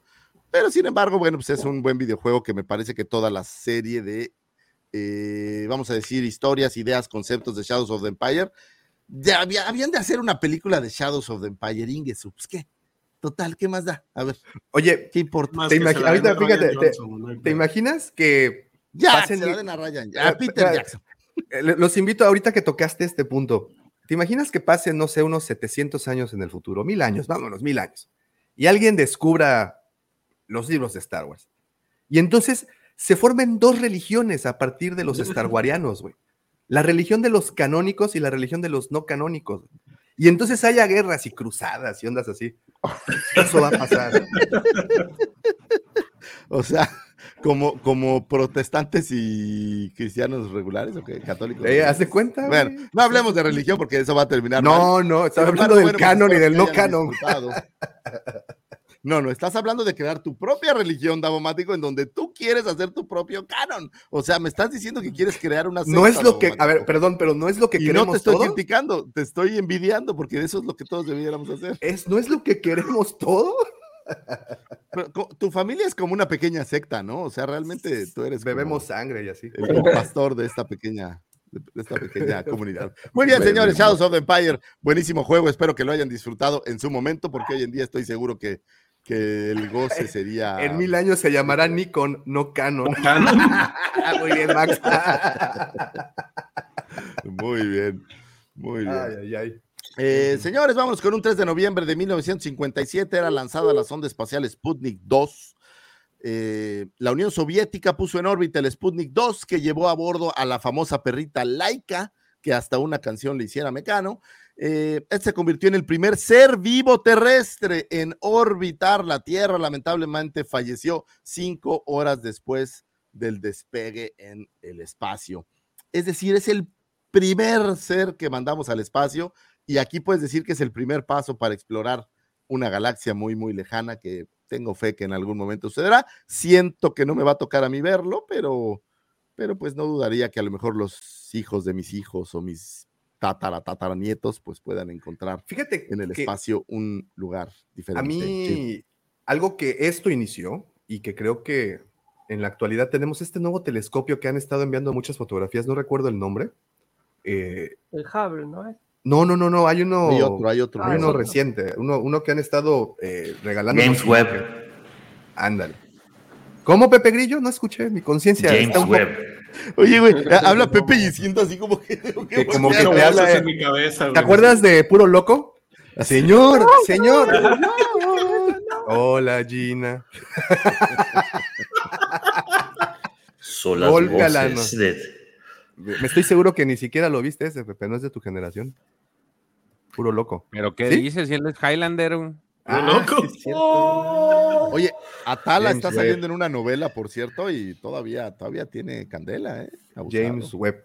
Bueno, mandan unas imágenes De increíbles, definición. increíbles, de verdad, que vieron estas últimas que, que le llamaron la- los colmillos de Dios o las columnas de Dios, una cosa así, que son cúmulos de estrella en forma de, de columnas en, en- en- en el espacio, es impresionante. Y bueno, el primer paso se dio con este inventito.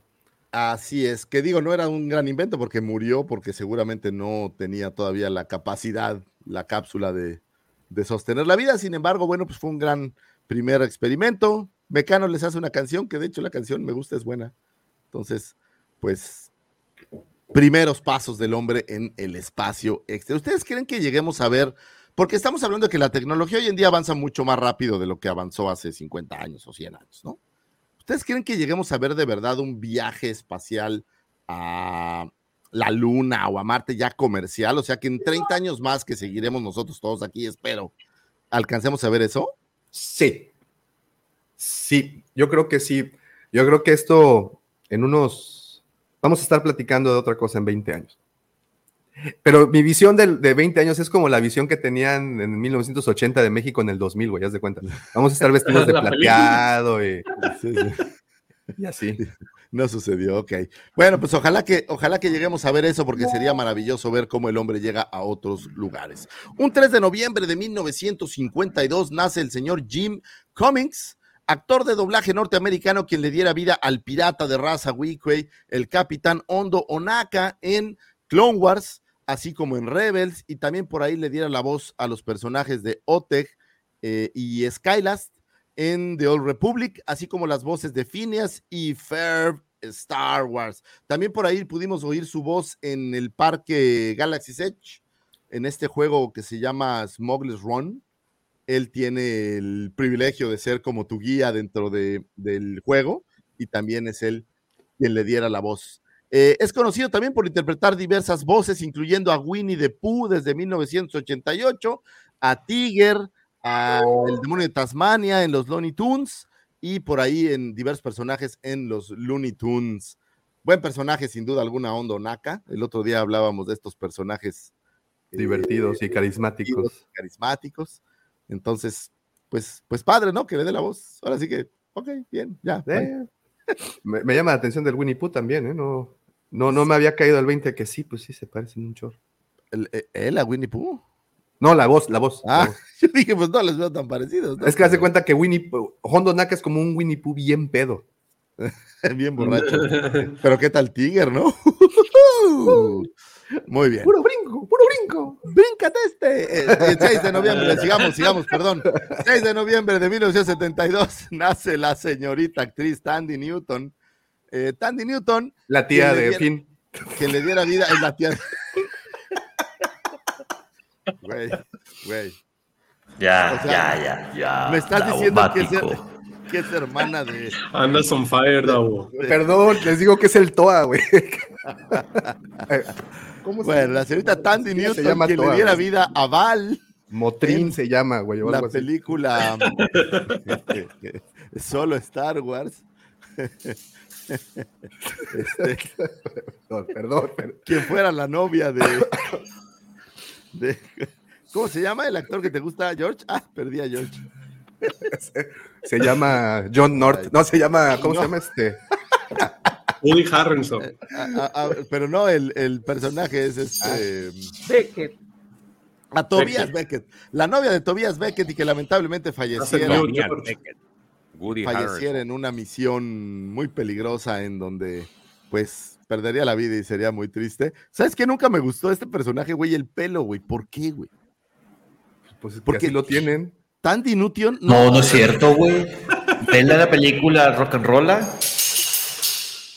En Bueno, la pero a- lo Rock mejor and se Rolla sale pelo lacio, güey. La madre. ser También peluca. sale en Westworld. Güey, en Westworld también, pelo lacio, güey. Es que en el espacio En no hay gravedad, es No, no, no hay acondicionador para. No, pues no, si lo tienes chino, pues chino se queda, güey. Ok. La señorita Tandy Newton, este, en Misión Imposible 2 también aparece por ahí. Me, me gusta. eh, se me hace una chava guapa. ¿Sabes dónde? Ahorita que decías en Westworld, es uno de los personajes de Westworld. Es un gran personaje y la verdad que, que sí la rifa bastante chido. Eh, algunas otras cosas que ha hecho, pues Westworld, Rock and Rolla, en busca A de mí la en Rock and Roll me gustó, a mí en Rock and Roll me gustó muchísimo, güey. Como, o sea, el Sí. personaje de. Rock and Roll es una chingonería de película. Es una buena, Sí, una güey. película. Por ahí aparece en entrevista con el vampiro. La verdad no me acuerdo en qué papel aparece en entrevista con el vampiro, pero pues, Es cuando llegan ¿Quién a? Nueva Orleans. No, en serio, güey. ¿Se acuerdan que otra vez. No, Daumático, estás no, desatado, güey. güey. O sea, No, es que sí es en serio. Cuando llegan los vampiros a Nueva Orleans. Ah, sí es cierto, es como la mucama, ¿no? Como la. no, Sí, güey, la- crea fama y échate a dormir, me decía mi papá. Entonces me estás diciendo que es la prima de Finn. No, la Te tía, lo de la tía, la tía, la tía, tía La de tía Finn. de Finn, Por las edades. la mucama de entrevista con el vampiro. Este, En una de esas hasta es la jefa de Finn, güey, porque pues acuérdate que es, del, es contemporánea de Lando. Pues por eso podría ser haber tenido ahí algo que. Y también podría ser este mamá de de de, de a- aquí, eh, chingado, se me fue el nombre que De Val. conmigo. De- no, No, ella es Val. No, la otra, ¿cómo se llama? Este... De la otra, de esta Yana, Naomi, Yana, no Naomi. Aki. de Yana, Naomi. de Yana. O sea, está, ok, me estás diciendo que estos cuatro personajes están ligados, me estás diciendo que. A ver, vamos, ok. Espérate, vamos, pero tomo- tomo primero, quiero mencionar a Mike. Que dice que, de- que deje de tomar toa, que lo descontinuaron en el 95. Sí, es que me quedé con el nombre, Mike. Por Y eso con, los una, y con una botellita también. Sí, pero se me hace que la rellenaste con otra cosa. Güey, güey. con Tonayán, cabrón. El Tonayán me curaría esto, créemelo. Pero bueno, estás diciendo que la familia galáctica entre Lando Clarician, Val y este Yana y Finn tiene algo que ver. ¿Eso es ¿Y que sabes qué? Y, ten- y tienen un tío que nunca ven, güey. También. Se apellida Guerrera. Es que ya murió hace tiempo. Es que ella murió. Ay, señores, estas fueron las efemérides. Espero que hayan encontrado Muy información bien. útil y valiosa para iniciar su fin de semana, para abrir conversaciones, para que en Halloween, cuando llegas a tocar a la casa del vecino, le toques y le digas, oiga, deme un dulce, no me dio suficientes dulces, le digo una efeméride y me da un dulce más, tal vez, no lo sabemos. Ah, Mace Windu era su tío también. El, tío raro. güey. raro, güey. el tío- Sí, el, el- el tío que todo el mundo le da como miedito, ¿no? Muchas gracias por escucharnos, señores. Vámonos. Muchísimas gracias a ti, señor Lucifagor, por como siempre iluminar nuestro oscuro camino al cual conocemos como ignorancia. Muchas gracias. Y eh, antes de iniciar la siguiente sección, que es la que le toca al caballero que no está, por cierto, eh, permítanme agradecerles a todos los Dijo están que no con- iba a haber noticias, güey. No, Sí, no, aquí están, ¿cómo no? ahí está. Ah, dijo que me apurara porque tenía muchas. Y no Nada más que quiero agradecer antes de empezar con lo de las noticias a todos los que están comentando y al igual que nosotros se están divirtiendo esta mañana, eh, porque vaya que está divertida. También aprovecho para eh, avisarles que si están aquí en Cancún o cerca en Playa del Carmen posiblemente y quieren pasarse una tarde diferente el día de hoy, sábado 29 de octubre, nos visiten en el Planetario Cayoc, un recinto muy bonito, que, que creo que fue un súper acierto el poder llevar a cabo este evento ahí, porque, pues, ¿qué más, qué más ñoño que un planetario, Lucifer? ¿Qué más podríamos hacer para ambientar esto? Donde tienen, por cierto, una sala de proyección en donde... ¿Qué hay de desayunar? Yo también quiero, güey. Sí, sí, que echen todos queremos, queremos desayunar. y te quedas si no vas, ¿eh? Te quedas Yo sin no- desayunar, güey. Oye, que, que- que man- que mande un Uber Eats a todos. Es Ya están justo, diciendo. Es lo justo. Un Uber Eats para cada quien, es lo justo, la verdad. Ah, mira, el, el Raulito siempre, siempre presente en los eventos del Wampa, Héroes y Villanos, que por cierto, él fue el ganador del primer, el de la primera edición, porque sabrán, Pero, a pero la- sí va a, va a entrar otra vez él. ¿O no, dijo que esta vez no, que esta vez va de, de, de ¿cómo se dice?, de apoyo al- a, los hermanos De Wampa. civil. Sí, lo que pasa es que la, el año ante, ante antepasado, en el 2019, ganó con su disfraz de Vader. Estaba bien bonito el disfraz. Y la Entonces- neta, el de Cody que traía en la, en la Guampacón también traía. Ah, para también está ganar, bien ¿eh? bonito. Pues si ganó el tercer lugar, ¿no? Sí, pero pues esos jueces estaban bien vendidos. Cálmate, Lucifer, que nosotros somos los jueces hoy, güey. Entonces, No, no, pero los de la Guampacón, ¿no? No, no, el problema es que eran jueces no Star Warsianos, digamos. Claro, claro. Era algo diferente. Muy bien, pues bueno, gracias y quedan todos invitados y muchas gracias a todos los que están por acá. También, como bien dijo hace rato Lord Griller, no olviden de dejar ese poderosísimo like. Recuerden que YouTube es un monstruo enorme que come likes y que lo único que hace es engordar con ellos y de esa manera ya cuando está contento ya nos promueve y entonces pues llegamos a más lugares. Si es que sí les gusta el contenido, por favor, dejen ese poderoso like que nos hace harta falta. Habiendo dicho todo eso, dejo paso a la sección en donde conocemos la actualidad, lo de hoy, el chismecito caliente de nuestro querido amigo, el George Chapoy. ¿Qué onda? Empezamos, rápido, rápido, rápido. Eh, con el, en pantalla vemos, digo, para los que nos escuchan en la, en la versión de audio, a este personaje de nombre Damon Lindelof. Sí, espero que lo haya dicho bien, Lindelof. Este, y es que eh, resulta ser que en esta semana eh, salió un reporte, Hollywood Reporter dio este anuncio de que posiblemente es, él se haga cargo de, como guionista, este, para una nueva película de, de Star Wars que precisamente va a eh, tratar eh, una era posterior a las, a las secuelas. Si bien no va a interpretar o no va, no va a tener nada que ver aparentemente con la saga de los Skywalkers, va a surgir en este, en este espacio de tiempo. Eh, mucha gente se subió al tren de que no manches, nada, secuelas y la chingada. Pero la neta, el tipo, a mí me gustó mucho la serie de Watchmen. No sé si alguno de ustedes la vio. Digo, está. Está A mí no me enganchó, fíjate. Me gustó mucho la película, pero la serie, los primeros dos episodios, no, no me enganchó. En- a mí. Sí, a, a mí ¿Cómo la verdad me gustó. Digo, es, es como que una propuesta distinta. Tiene, dime algo, ¿tiene relación con la película como tal? Digo, la película a mí me gustó, es muy buena, pero la serie no la vi. ¿Pero es, es seriado? ¿Tiene algún alguna conexión o es Mm, así como tal nexo con la que pues nada más tiene estas conexiones, pero no es así como que la continuación de la película. Sale el Doctor Manhattan, creo, güey, pero no sale así como en la película, güey. O sea, no salen los mismos eh, No, no, no, no, no, eh, no, no, personajes, son otros personajes. no. Oh. Hacen alusión, pero no, no, no tiene nada que ver. Este, de hecho, está, pues está entretenida, es como un tipo de especie de mundo pos, pos, posapocalíptico, por decirlo de alguna forma. A- a- tiene eventos así que de que se hizo un calabacero y, y este, y está dentro de lo que cabe entretenida. La verdad, digo, si no este, tienen algo que ver después de que termine Andor, pues pueden echarse un brinco a ver Watchmen. La, este, está, está pasable la serie. Entonces, este vato, supuestamente, pues, eh, según Hollywood Reporter, él va a trabajar eh, en los guiones junto con un guionista de nombre Justin Britt Gibson, eh, que ha firmado libretos de Guillermo del Toro en The Strain y en The Counterpart. Esas ninguna de las dos las he visto. Es. Aparentemente eh, el, el guionista se unió al proyecto después de la Celebration en un encuentro de dos semanas que tuvo lugar en julio, donde también se encontraba Patrick Somerville eh, y Ryan McClendon, que es también, eh, él tuvo que ver con Obi-Wan Kenobi, y este Dave, Filoni, co-creador de Clone Wars o Mandalorian, podría tener también su papel. Entonces, no hay que olvidar que participó como consultor en la teoría de las secuelas, en la trilogía de las secuelas. Entonces, ahí está.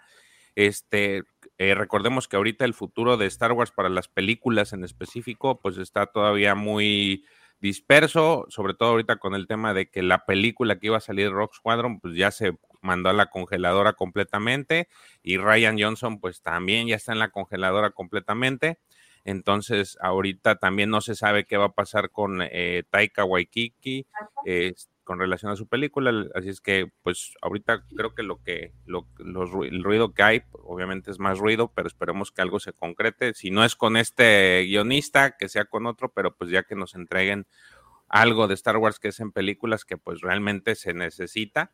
Eh, digo, series chido y todo lo que quieras, pero siempre una película este, es, es más, es, eh, es, para mí es mejor que, que muchas series, ¿no? O sea, el cine Digo, no se ve mejor en el cine y sin duda ir al cine es un ritual padrísimo, ¿no? Entonces, ojalá que sí sigan haciendo películas, la neta. Sí. Y en otras noticias también Hollywood Reporter tuvo acceso a, a entrevistar a Oscar Isaac.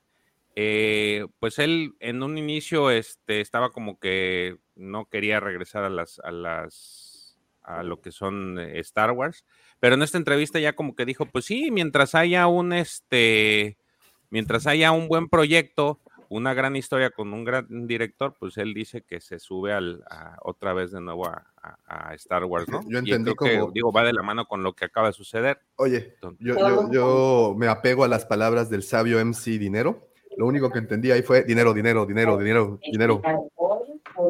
Monarquía. Sí, dinero. Sí, Esos claro. perros quieren más. Pues sí, al- aparentemente él pues, ya dice que sí, siempre y cuando este haya un buen proyecto. También por ahí, este, no, no la, no la incluí porque esa no estaba completamente seguro, es más rumor. También estaban por ahí el, el de que este Adam Driver estaba en, en- en las mismas situaciones. Pero bueno, este es el que tuvo ahora sí que entrevista con Hollywood Reporter, es, es este Oscar Isaac, que de hecho ah, ganó un premio recientemente en los premios Saturn a mejor actor en una serie por Moon Knight.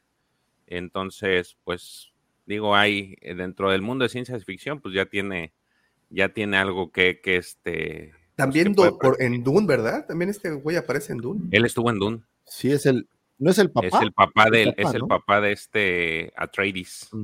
Está bien. A mí me gustó, me gustó su personaje. Es- es- es muy chistoso. Atreides. ¿Cómo, cómo hay actores que como que se decantan más hacia un género? En este caso, la ciencia ficción.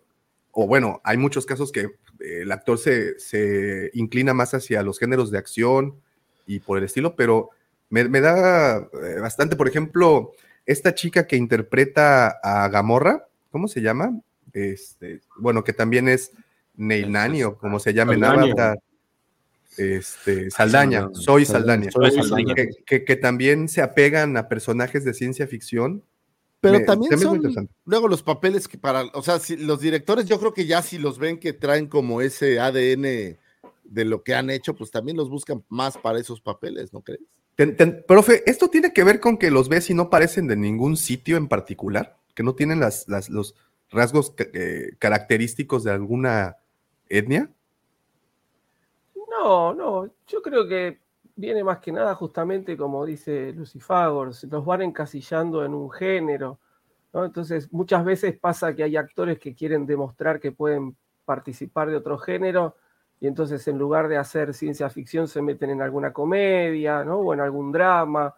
Eh, Adam Driver, por ejemplo, es un actor que es, eh, es muy polifacético, trabaja en cualquier género y trabaja muy bien pero hay otros que como que quedan muy encasillados. Entonces, este, bueno, tienen que seguir viviendo y que aprovechan, mientras los llamen, aprovechan, ¿no? Este, Después pasa justamente el, el caso contrario, ¿no? Donde hay actores que están tan encasillados que llega un momento que dicen, bueno, no los llamamos más porque no pueden hacer otra cosa. Como Carrie Fisher.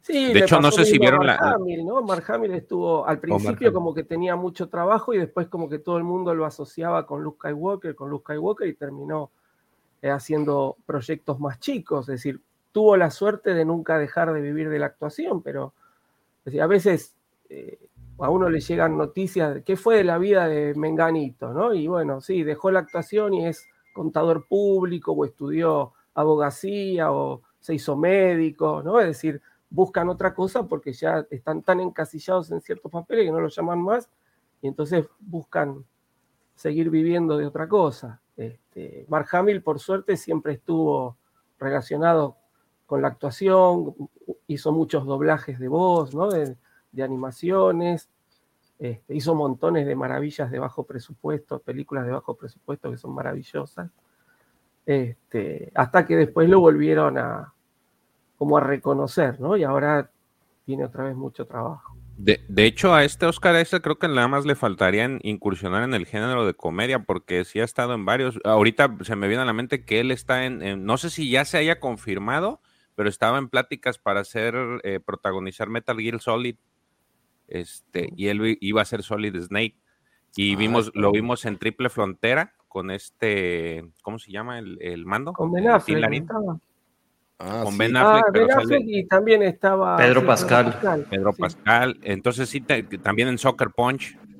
Soccer Punch. Entonces, Pero hizo, sí hizo una, una película de comedia, güey. Digo, el- no ¿Sí? está la cómica, es la de Ten Years, que es una reunión de amigos de la secundaria, del high school, que se reúnen 10 años después, inclusive sale... ¿No es en donde sale es- Soy, Soy Saldaña también? eh, no recuerdo si sale Sol Saldaña, pero sale este Star-Lord, Chris Pratt.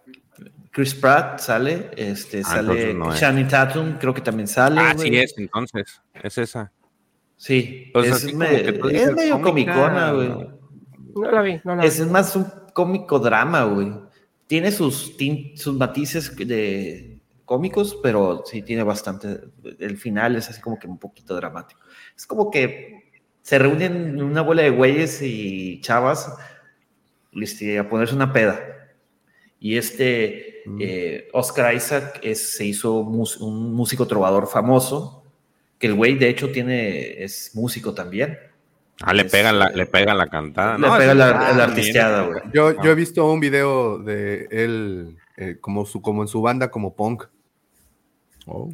No, Sí. pero también tiene, tiene otra película de, muy dramática también, la de Amazon, que es, tiene varios, eh, se- es una, cha- una muchacha que está contando la historia de su vida, de cómo sus papás se conocieron, y también este güey ahí toca, güey. Está, ¿Sabes cuál tiene lo- muchísimo drama, La, última que vi fue en esta semana, se llama El Contador de Cartas, y, pero Ah, no ¿qué la, no la he eh? terminado de ver. ¿Sí está buena? No, no, ¿qué tal está? No sé, la, la vi también y dije. No, yo la empecé a ver y la verdad, este, eh, ese día anda, no me acuerdo qué andaba haciendo y la estaba bien, me- entreviendo y algo y no me llamó la atención, la quité. Yo creo que la- a ver si este fin de semana la termino de ver. Este, porque sí, como que no me, no me estaba atrapando. También por eso no, no le presté yo creo que atención. Entonces, Pues, pero quién esa sabe. está en HBO por si la quieren ver. Pero bueno, ahí está. Ese, ese es con relación a él. Y ah, ahora digo, lo que sonó más en esta semana, pues fueron estos premios Saturn 2022, que estos son una entrega de premios que se hace en Estados Unidos y que es organizada pues todos los años por la Academia de Cine y Ciencia Ficción, Fantasía y Terror, eh, y que lleva pues 50 años dando estos premios, ¿no? A- eh, precisamente a todo lo que es relacionado a ciencia ficción, fantasía y terror. Cabe mencionar que pues Disney en general se llevó muchos premios a- a casa con, con esta, pues, esta entrega. Y los que conciernen a Star Wars, pues eh, son los de los personajes y la serie de, Obi-Wan. En este caso, eh, Mina Wen se llevó este premio a la mejor actriz en una serie de streaming. También de la misma, este, de la misma serie de, bueno, de, la, de estos premios individuales, otro que se llevó el premio fue este mm, eh, Hayden Christensen. Se llevó el premio a un, este, ¿cómo le pusieron? Mejor actuación invitada, de, invitada en una serie. Actor de Eh, reparto, ¿no? Algo así.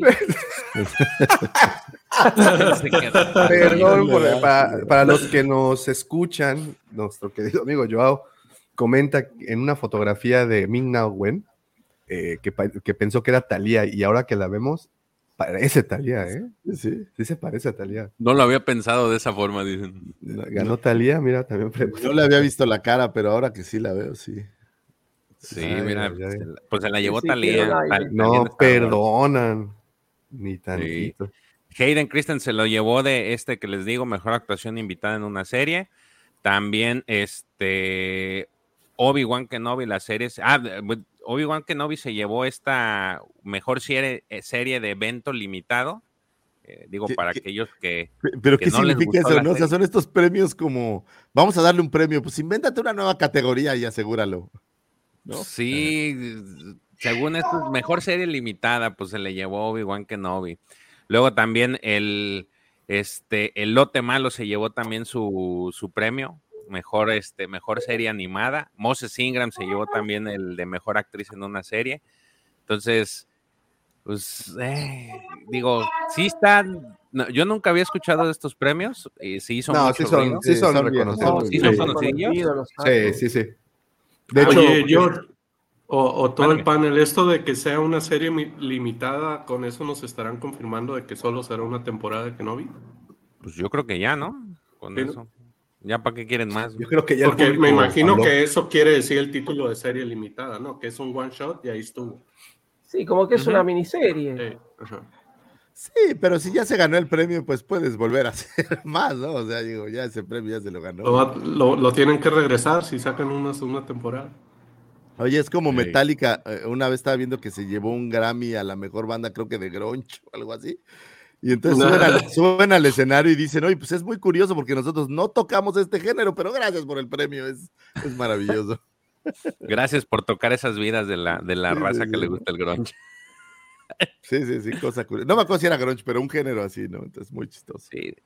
Miren, y realmente en, en otras categorías, digo ya nomás para rematar esto, eh, Spider-Man. perdón, eh, perdón, perdón, perdón, perdón. Mándame. ¿Contra quién competía de Bad Batch? ¿Contra qué otra serie competía de Bad Batch? Contra Pepa, la tercera temporada de Pepa. Claro, porque mejor serie animada, me parece que debería haber algún producto. No digo que esté toda mala, pero Ladybug está mejor. Contra Ladybug, Visions. la última temporada de Pepa y Visions. este... Ah, sí es cierto. Contra- Contra la verdad, Mira, sí, se me olvidaba Visions es mucho mejor, ¿no? sí, es mucho mejor. Pero Mira, ¿sabes qué fí- está fíjate, raro? el, el contra ¿Visions es Coco- de este año? Eh, por eso ahí le va contra quién de- competían, profe. Eh, eh, competía contra Arkane, que la neta es de que ya desde ahí estoy viendo que fue roba destierro. güey. Este, Blade ¿Por? Runner ¿Por? Black, ¿Por qué? ¿Por qué? Black. Lotus, esa sí está, la neta no, No, es está mala. chida. Blade Runner Black Lotus es mala. Eh, The, George, ¿por- The Voice qué? Present Diabolic, Diabolical, di- estos cortos animados de The Voice, eh, Invincible, Star In- Trek in- Lower Decks y What If. Invincible está mejor que Bad Batch. Por mucho. Arcane está mejor que todas juntas, creo yo. La verdad, a mí me ¿Esa gustó cuál es? Arcane, ¿Cuál es Arcane? la de League of Legends. Oh. Ah, no la vi. ¿Qué- ¿No? ¿Pero es, es, Véanla, la- es la Amazon o qué es? No, es en Netflix. Netflix, oh. Es, eh, es, la, la- es de League of Legends, Arcane. Está muy chido. Bueno, a mí me gustó mucho. Y digo porque vi, vi, vi Invincible, vi The Boys, vi Blade Runner. Y Bla- de hecho, Blade Runner ni la acabé. The Voice está Este, buenísimo. Y What If. De- De hecho, se me hace mejor producto What If que Bad Batch. De hecho, todas las que vi, de las que dijiste, se me hacen mejor que Bad Batch, güey. Sí, sí. La verdad, entonces ahí sí está medio, medio raro. Es más, déjenme revisar cómo ganó. Mejor serie limitada de streaming. Fíjense, peleó, eh, compitió contra Boba Fett, Hawkeye, Midnight Mass, Miss Marvel, Moon Knight y Obi-Wan. Bueno, aquí estaba más. Pues estaba Más fácil, solo Big peleaba, ¿no? Y las demás eran pedaceras, ¿no? Pues No, Hawkeye Knight no está hace- Nah, A mí, a mí me gustó Moon Knight.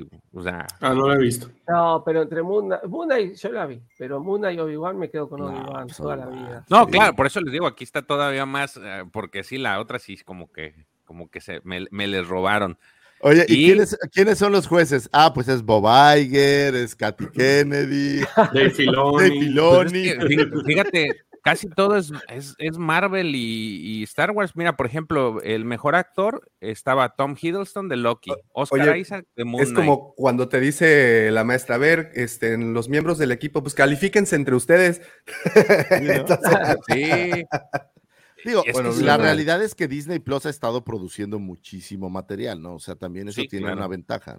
Po- Podemos decir que explotó este año, ¿no? Disney. Plus. sí, Porque Sí, sí, sí. anteriormente estaba limitado lo que ofrecían y ahorita es el sí, boom. mira. Mira, déjenme, les platico la terna de Min and Wen. Es ¿Cuál Millie ganó Bobby a Brown. mejor serie en general? Mejor serie, a ver, ahorita te digo. Obi-Wan. Best Actor, Best Support, Best Actor, hor- Horror Film, Science Fiction Television Series, Superman and Louis. Güey, pero eso Esa que es, no la fue... que, esa es la que ganó. Esa es de como de los noventas, ¿no? No, es que hay salió una- una nueva, Hay una una nueva. nueva que se llama Superman es and Louis. Smallville, güey.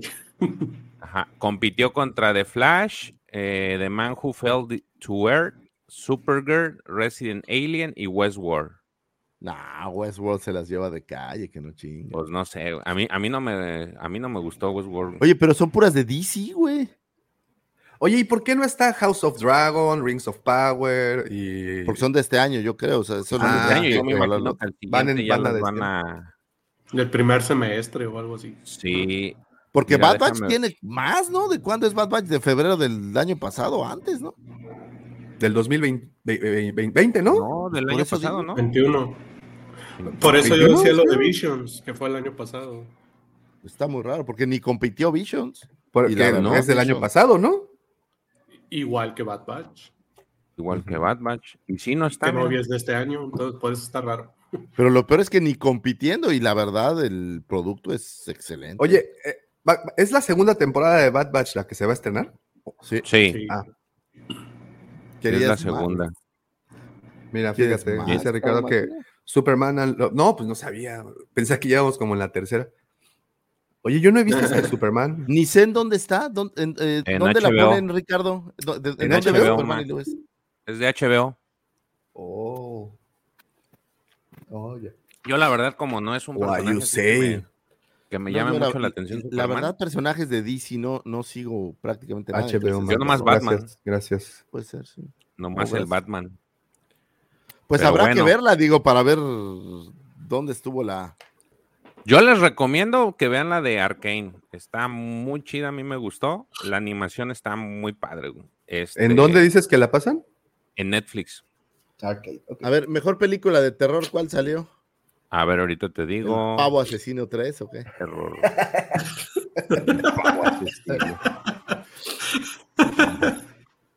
Vacaciones de terror, la precuela. Oh, bueno, va a haber, va a haber una segunda de Vacaciones del Terror, ¿vieron?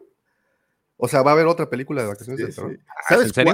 cuál? Pero ¿sabes de qué sí está bueno? Va a haber una precuela de It. Y eso sí está interesante. Ah, esa sí la he visto. Best, ahí te va. Best Horror Film Television Series. American, estaban nominadas American Horror Story, Double Feature, Chucky, Fear the Walking Dead, From, The Walking Dead fue la que ganó, y What We Do in the Shadows. Ah, What We Do in the Shadows es una joya. ¿Cómo creen? Pues le ganó Walking Dead. Fíjate, Yo creo que es más porque ya tiene mucho rodaje, ¿no? Walking Dead. ¿Sabes qué? Esta, esta temporada que es prácticamente la final, sí está mejor que, que las últimas tres, yo creo. O sea, haz de cuenta que Walking Dead ha tenido buenas temporadas y pe- temporadas bien. Oye, y uno, y, uno, y uno cree que está actualizado y de repente sacan noticias así como que ya terminaron la segunda temporada, ya están en la tercera temporada y yo no había escuchado. O sea, sí sabía que había una serie de. Había algo de Superman, pero no. Seamos No, honestos, sí. aquí en este podcast somos muy Disney lovers. Ahí está su problema, chavos. Disney lovers. Mi querido Ricardo, te pido una disculpa porque estos chavos del panel, salvo el profesor, son puro Disney lover. Entonces, pues, ¿qué esperamos de gente que solo ama Disney, no? O sea, hay que salir un poco del cascarón, chavos.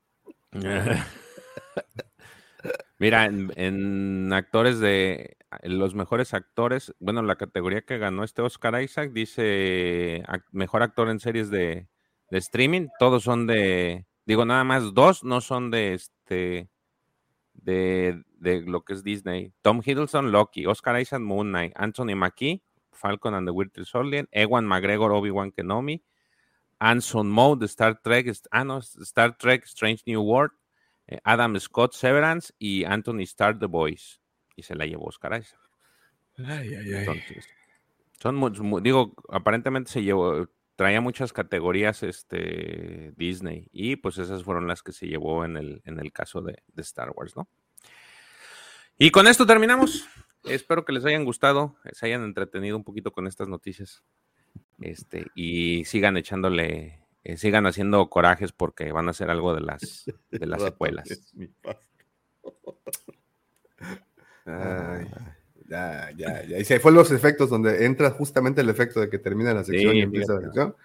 Aquel muchacho me lo llamaron. Ya, se- ya se lo llevó, este, se fue la conciencia. El látigo furtivo. Le dijo, vente para acá, papacito. Se lo llevó el hada madrina. Me cayó la ley.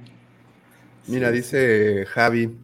Nosotros en Freaky Flow analizamos la de Superman, pero la dejamos porque no nos terminó de gustar el devenir que llevaba. Oye, pero solo como duda ahí para los chicos que sí la vieron, que es, es otra versión de Superman o es como después de la del... O sea, es, es como el futuro antes, es Smallville. Ni idea.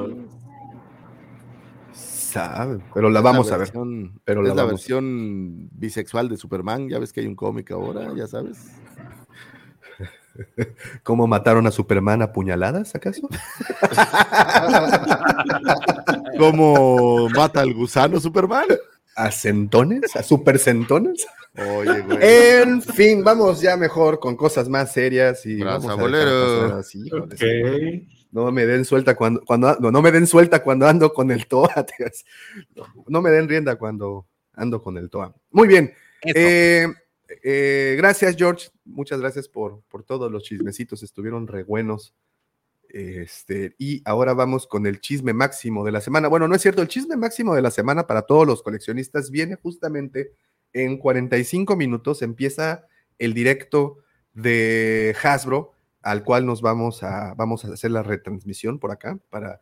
Es rara la ocasión, creo que es la, va a ser la única ocasión en donde, claro, si ustedes pueden acompañarme, va a haber más de uno aquí narrando las, las peripecias de Hasbro. Entonces, pues les recomiendo que, que nos acompañen todavía un poquito más. Eh, y eh, muchas gracias por ese like. Ya vi que ya están ahí, el like ya empezó a, fluir más. Muchísimas, muchísimas gracias. Y gracias a los que se están uniendo en este momento al directo eh, de Hablando de Star Wars. Bueno, y empezamos este programa, este episodio, lo empezamos con una pataleta mía, donde tomé el libro de Azoka y lo mandé a freír espárragos, así me decían en la secundaria. Ahí está, mira, puedes recrear. Checo, por favor, ¿podrías recrear la escena de hace rato? Bueno, ya se nos congeló el checo. ya, lo tiró. Y no lo viste. Efectivamente, y no lo vimos. Efectivamente. Lo Magia, repetimos magia, entonces. Lo desapareció, Sí, un pase mágico. Pero, así como. Filoni. Sí, dijo, no. Abracadabra, miren, ahorita es Halloween, les voy a hacer un acto de brujería. Ahora sí. Así, adelante, ahí está. Así de Ahí sencillo. está. Así de sencillo. Bueno, estamos obviamente, pues, consternados por eh, Tales of the Jedi, que quiero platicarles así un... No, no, no, no, no. Consternados, no. Nah, no fue tanto. ¿Tristes? No. ¿Desolados? ¿Decepcionados? ¿Contento? En absoluto. Digamos que era lo que esperaba. Ok. Era Eh, la crónica caso. de una Fíjate muerte anunciada. Fíjate que No, no sé si tanto muerte. A diferencia de otras ocasiones, esto decidí Palos, hacerlo palos, a- a- al revés. En esta ocasión decidí primero escuchar todas las críticas, todas las opiniones, leer todos los comentarios en los grupos, en, en el chat de WhatsApp, escuchar sus comentarios y crearme esta imagen de la serie, pero, o sea, como precargarme la, la, opinión y después verla. Y eso fue lo que hice. Y les voy a decir algo, independientemente del destrozada de, de, de canon o bueno, como quieran llamarle, que hicieron con lo que habían publicado previamente en los libros y bla, bla, bla, me gustó mucho. Los seis, de los seis capítulos, posiblemente uno fue el que no me gustó nada, que es el de Baby Ahsoka. Y de ahí en fuera, los otros cinco capítulos me entretuvieron bastante. Y ni se diga de la técnica de animación, la música y toda la composición en general se me hicieron un buen producto. Y esto se los estoy diciendo después de, o sea, en lugar de, por ejemplo, como Andor, que lo que tratamos es de evitar el spoiler, lo que tratamos es de evitar las opiniones como para llegar así lo más puros y santos a y crearnos nuestra perspectiva. En esta ocasión lo, lo hice al revés. Iba muy predispuesto y, y aún así logró sorprender. Bien. Me da gusto por ti. Ah, no. Fíjate yo que- lo sé, yo lo Fíjate sé. que yo, yo también te voy a decir que la verdad es que no, los capítulos per se como capítulos no me desagradaron. Hay algunos pues, más flojos, otros mejores. Obviamente, pues justifican ahí varias cosas que querían tomar en cuenta. Por ejemplo, a mí me parece que, que Filoni eh, y su gran personaje Ahsoka, pues, pues te redondeó toda la historia. Digo, has visto a Ahsoka en todas sus etapas ahora sí. Nada más te falta a lo mejor una pequeña etapa entre que deja de ser bebé y pasa a ser la niña que se llevan. Eh, pero la realidad es que lo que Filoni está haciendo, pues es, es ese personaje tan poderoso suyo, dar toda la, la vuelta y tenerlo completo. Nos faltará ver la muerte de Ahsoka, que estoy seguro que eventualmente habrá alguna justificación, pero creo que eh, más que cualquier otra cosa, pues era eso, ¿no? Su tributo a su Sí. gran personaje, porque aparte ese capítulo es como, o sea, ni siquiera es como un capítulo seriado con los demás que van, que van más adelante, ¿no? Que se iban como de, de tríos o de pares. Entonces, pues era, creo que era ese su gran tributo. Ese capítulo creo que es el peor de todos también, como tú, Davo Mático, me parece que, oye, pobrecitos de todos los demás Jedi que pasan años entrenando, ¿no? ¿Qué, qué, qué- Oye, qué- Vic, Qué partida de madre les dieron. Pero bueno, sí. Digamos que está preparando el camino para la serie, ¿no? Yo creo que sí, yo creo que yo creo que están sembrando, porque si te fijas al final es, es como unas eh, entre precuelas y secuelas de Clone Wars pudieras ver, ¿no? O sea, está dentro del universo Clone Wars 100%, aunque estas son cosas que pasaron antes y seguramente por eso era el Tales of the Jedi.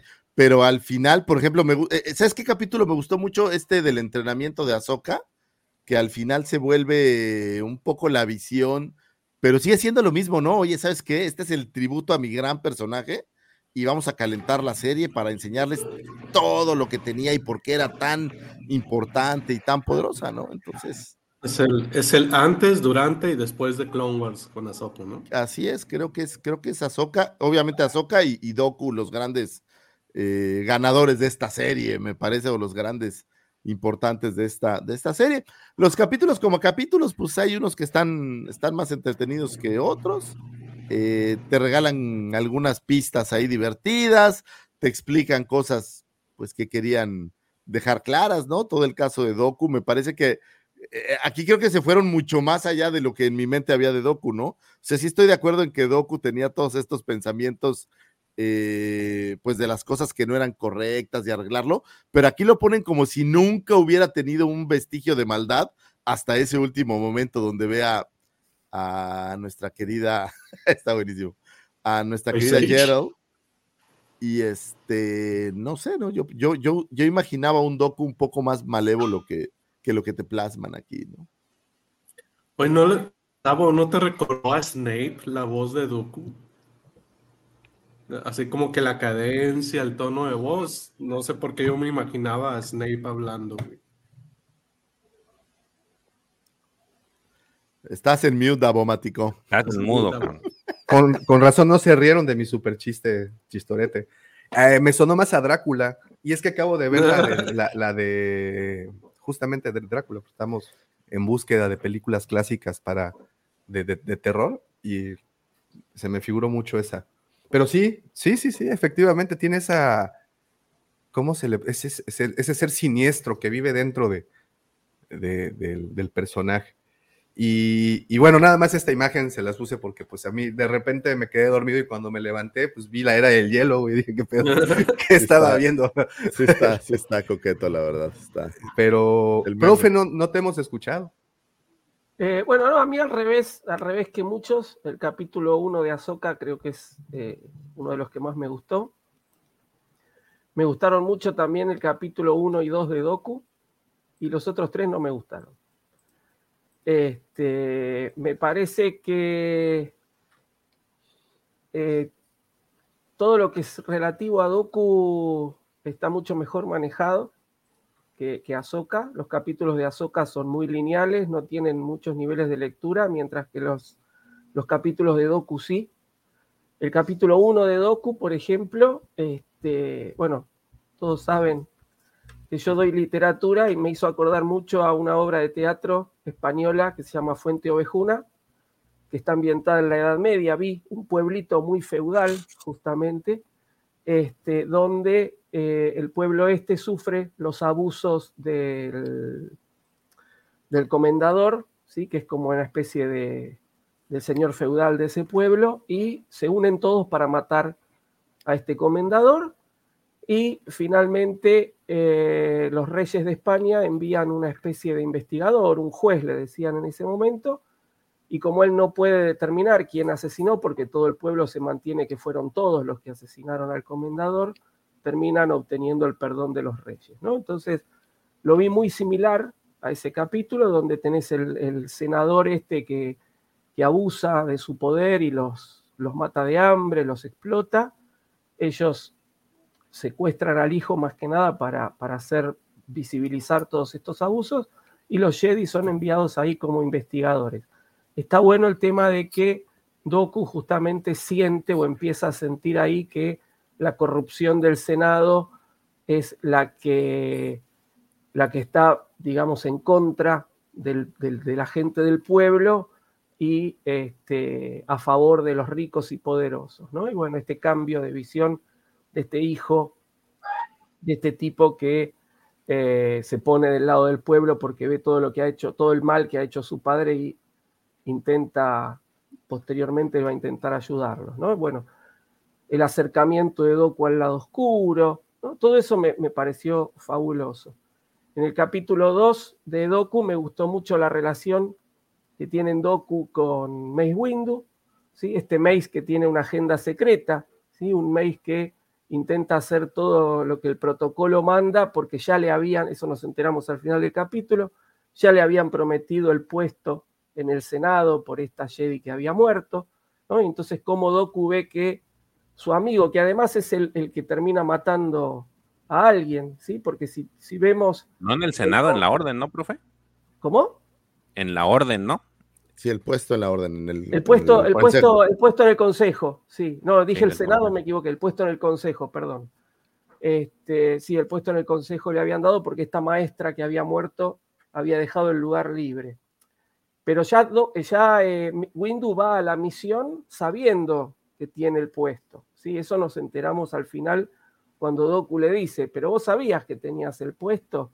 Dice, bueno, pero igual me sorprendió tanto como te sorprende a vos ahora, ¿no? Entonces, como queriendo, y yo te voy a defender, como si el culpable de todo el, el despiole que se armó en el planeta hubiera sido Doku, y Doku lo único que hizo fue sacar el sable, porque el que termina matando a uno es Windu, ¿sí? Doku no mata a nadie, ¿no? Entonces, es esa doble jugada de Windu como también es un paso más hacia que Doku se quiera ir de la orden, hacia que Doku vea a los separatistas con otros ojos. Todo eso me pareció brillante. Y después la presentación de Ahsoka me gustó mucho, es decir, la Ahsoka niña, sí, por ahí utiliza eh, cosas que ya están plantadas en otras series, ¿no? Me encantó lo de ayer que decías, Lucifagor, ¿quién es mejor, no? ¿Quién es más poderoso? Si Baby Yoda o Baby Ahsoka, ¿no? Este, eso me, fabuloso. Pero bueno, creo que era una manera de plantar, ¿sí? Porque todo el capítulo ese está en función de que ella eh, controle al tigre, ¿no? Este, o demuestre esta empatía con el tigre, porque el resto es muy lineal. La madre que hace esta tradición supuestamente de los togrutas de llevar a cazar a un bebé, cosa que me parece muy, muy riesgosa, ¿no? Este, Déjate eso, como que el bebé no puede cazar todavía, ¿no? Claro, no, aparte se, le, puede enseñar el valor de la vida y la muerte de otra manera, ¿no? Este, es como que muy peligroso me pareció, pero bueno, está hecho todo en función de que, de que Ahsoka demuestre que tiene un poquito más de empatía con los animales, ¿no? Que es un poder que no todos los Jedi tienen, eso ya lo vimos en, en Rebels, ¿no? Este, que no todos los Jedi pueden tener eh, empatía con, con, los animales. ¿Hay otro momento en la saga donde Ahsoka lo utilice? No, no tengo en mente un momento más donde Ahsoka utilice esa empatía con animales. Al, digo, la verdad no, recuerdo. Acá tenemos entre el, público, tenemos a, a Lobo. Sí, sí. El, bueno, de hecho, aquí acaba de comentar. acaba de comentar, ¿eh? A ver, Desde antes de Tales, dice, perdón que los interrumpa, pero sí, sí hay datos. Azoka Fanbase Monterrey dice, eh, desde antes de Tales se sabía que Azoka había domado a un Ukul, ya que vencerlos es una prueba de muchos Togrutas pasan, tanto que Azoka como Shakti eh, en sus tocados llevan dientes de Akul, que es el animal. Es el tigre este. Muy bien. Bueno, bárbaro, bárbaro por ese dato, yo no lo tenía. Este, y después, bueno, los otros tres capítulos, los dos capítulos de Ahsoka que siguen son para justificar lo que va a hacer en las Clone Wars, ¿no? Ese, ese enfrentamiento a tantos clones en las Clone Wars con el entrenamiento de Anakin. Este, y eh, finalmente tenemos la Ahsoka, termina dándonos el, origen, entre comillas, de la Ahsoka de, de Rebels, ¿no? Esta Ahsoka que se compromete con la rebelión. Y después el último capítulo de Doku me pareció muy, muy esperable, no me sorprendió, no, no. Reconozco que en las redes a mucha gente le gusta ver peleas de Jedis. Yo ya desde el año pasado, con lo de Visions y todo, vengo diciendo, me gustaría ver otras cosas que no traigan Jedi, por eso estoy encantado con Andor, que hasta ahora todavía no tenemos un solo Jedi. Este, y no, no me emocionó la pelea de, de Doku con Yaddle, no me emocionó. Este, me hubiera gustado que Yaddle terminara hecha paté con, cuando se le cae la puerta, eso, eso me hubiera parecido, pero bueno, estamos con Disney y no podemos ver paté de Yaddle y tenemos, tuvimos la muerte de Yaddle en off, viendo cómo Doku le, da un salto. es otra duda que yo tenía. ¿Ya se sabía de esta muerte de Jarl antes así? ¿O no? Este no, no, nuevo? ¿No? Se sabía, según yo tengo, a ver, el tema es que ahora no hay canon, ¿sí? Ahora hay, una cosa que fluctúa de un lado al otro. En lo que se conoce, o lo, por lo menos lo que yo tengo entendido, que puede ser Legends, puede ser canon, o qué sé yo, bueno, Yaddle desaparece misteriosamente y los Jedi nunca logran este. No se preguntan por ella. incógnita. ¿sí? Ella a nadie renuncia, Renuncia al, consejo y desaparece misteriosamente. Oye, es que como tenía, como Yoda no reconoció. Eh, apareció Grogu. Como Yoda no reconoció. Para mí, ¿no? Un buen día hubo un asiento, un, buen día hubo un asiento vacío y pues, oye, pues no vino, pues ya, llénenlo. Y el Yoda, mí saber dónde está, ¿no?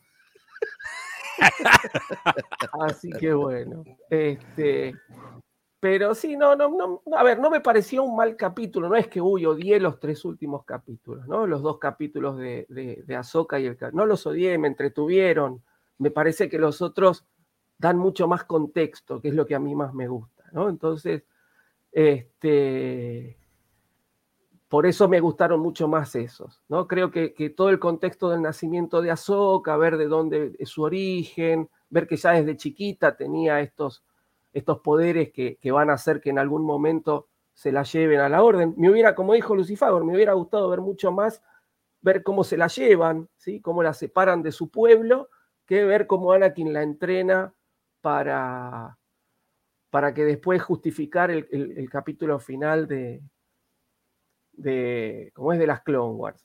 Entonces, este, creo que había mucho más para, para, para darnos de Ahsoka que lo que nos dieron, ¿no? Por eso pero en general me entretuvo, me entretuvo bastante, ¿sí? no, no, no me parece una mala serie. De hecho, yo, yo pensaba, porque según yo, Koon es quien descubre a Ahsoka, ¿no? Entonces yo, y siendo un, digo, es de todos sabidos que es el personaje favorito de Filoni, y este, yo hubiera pensado que iba a salir él, ¿no? bueno, y, pregunta, eh, estamos viendo una antología, ¿no? Por eso se la titulan Tales of the Jedi.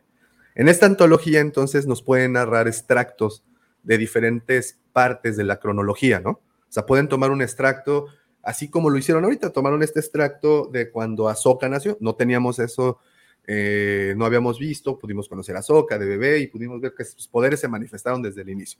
Pero así como tuvimos esto que no habíamos tenido antes o previamente, eh, vamos a poder ver esos extractos, lo que dice ahorita, mencionas Checo, ¿no? Que en el momento justo de cuando conoce a Plo Koon y por qué es que se lo lleva. Yo pensé que en este capítulo morían sus jefes, pero pues ahí siguieron. Entonces, por algo se la lleva Plo Koon, ¿no? Yo sé que no, no, tienen que morir los jefes para que se la lleven al Templo Jedi, ¿no? Pero creo que todavía hay mucho que contar y creo que aquí le auguro que no va a ser una sola temporada, sino aquí partimos con una nueva serie. De hecho, te ponen en temporada 1. Sí, de hecho, así aparece en temporada 1. Aparece como temporada 1. Pues sí, sí, sí. están llenando estos huecos que, que, visualmente querían justificar, como dice el prof, eh, en, en, Clone Wars. Por ejemplo, yo, yo tengo esta impresión, estos episodios del entrenamiento, porque Ahsoka siempre fue muy buena, ¿no? Y, y, y, tratan como de justificar por qué era tan buena, pero creo que es, la verdad, yo creo que es un tributo de Filoni a este gran personaje eh, al que le debe tener un gran cariño, en general, me parece. O sea, si se fijan, la última temporada de Clone Wars, pues tiene a Soka como con su propio arco. Eh, vamos, se toman todavía la libertad de agarrar la novela de la señorita Easton y meter eh, un pedazo ahí. O sea, yo creo que es como de verdad como un, un tributo a este personaje y calentando obviamente la serie de, de Ahsoka que seguramente va a traer todavía más datos. A lo mejor en Ahsoka vamos a ver eh, pensamientos de cómo se la llevaron, o sea, este tipo a de cosas. A lo mejor ahí sí vemos a Plo Koon. A lo mejor ahí sí lo ves, digo, no sabes, ¿no? O sea, ya sabes que siempre hay flashbacks y estas cosas, o sea, ya, está, ya puedes mezclar lo que sea. Y ahora ni siquiera importa el canon, ¿no? Entonces, a lo mejor resulta que algo es diferente, ¿no? ¿Qué pasó? Este, fíjate, eh, a mí me gustaron los capítulos, pese a lo que ahorita estaba esperando este lobo. al inicio los vi y les tuve que dar otra repasada. Como tú dices, Davo, sí, como que había tiempo, había, estuvo bien esto de asentar primero todo para, para llegar a este día. Y la verdad, en términos generales, están entretenidos. El único que a mí no me gustó eh, fue el, primero de, de porque para mí es como, como un capítulo que, a lo mejor, ah, como dicen, a mí me hubiera gustado el tema de, alguna parte de, iniciados y no este tiempo de, de pues, ah, nací y, y, domé al, tigre, ¿no? Este, pero más allá de eso, eh, lo, el, en general sí están agradables. El tercer capítulo ya lo volví a ver y está, sí está entretenido me gustó mucho el, capítulo del, del sable del entrenamiento porque ese hace precisamente esta conexión a, la séptima temporada y cómo Incluso la, la, coreografía, ¿no? De cuando lucha al final. Cómo sobrevive a la Orden 66 y eso pues te da, pues ahora Está bonito eso. Este, ah, ese es el que más me gustó. Y de Dooku me gustaron los tres, salvo el detalle ese de Yado. Todo, todos los, este... Ni aunque fuera de esta Bryce Dallas Howard, la que hizo la voz. No, la voz sí, o sea, me gustó, me gustó la parte, pero le digo, ese, ese desenlace, pues como que hubiera quedado bien en que ya la aplastaste y ahí quedó, pero todavía ¡Ay! Están quemando a George. Híjole, Agárrate. Híjole.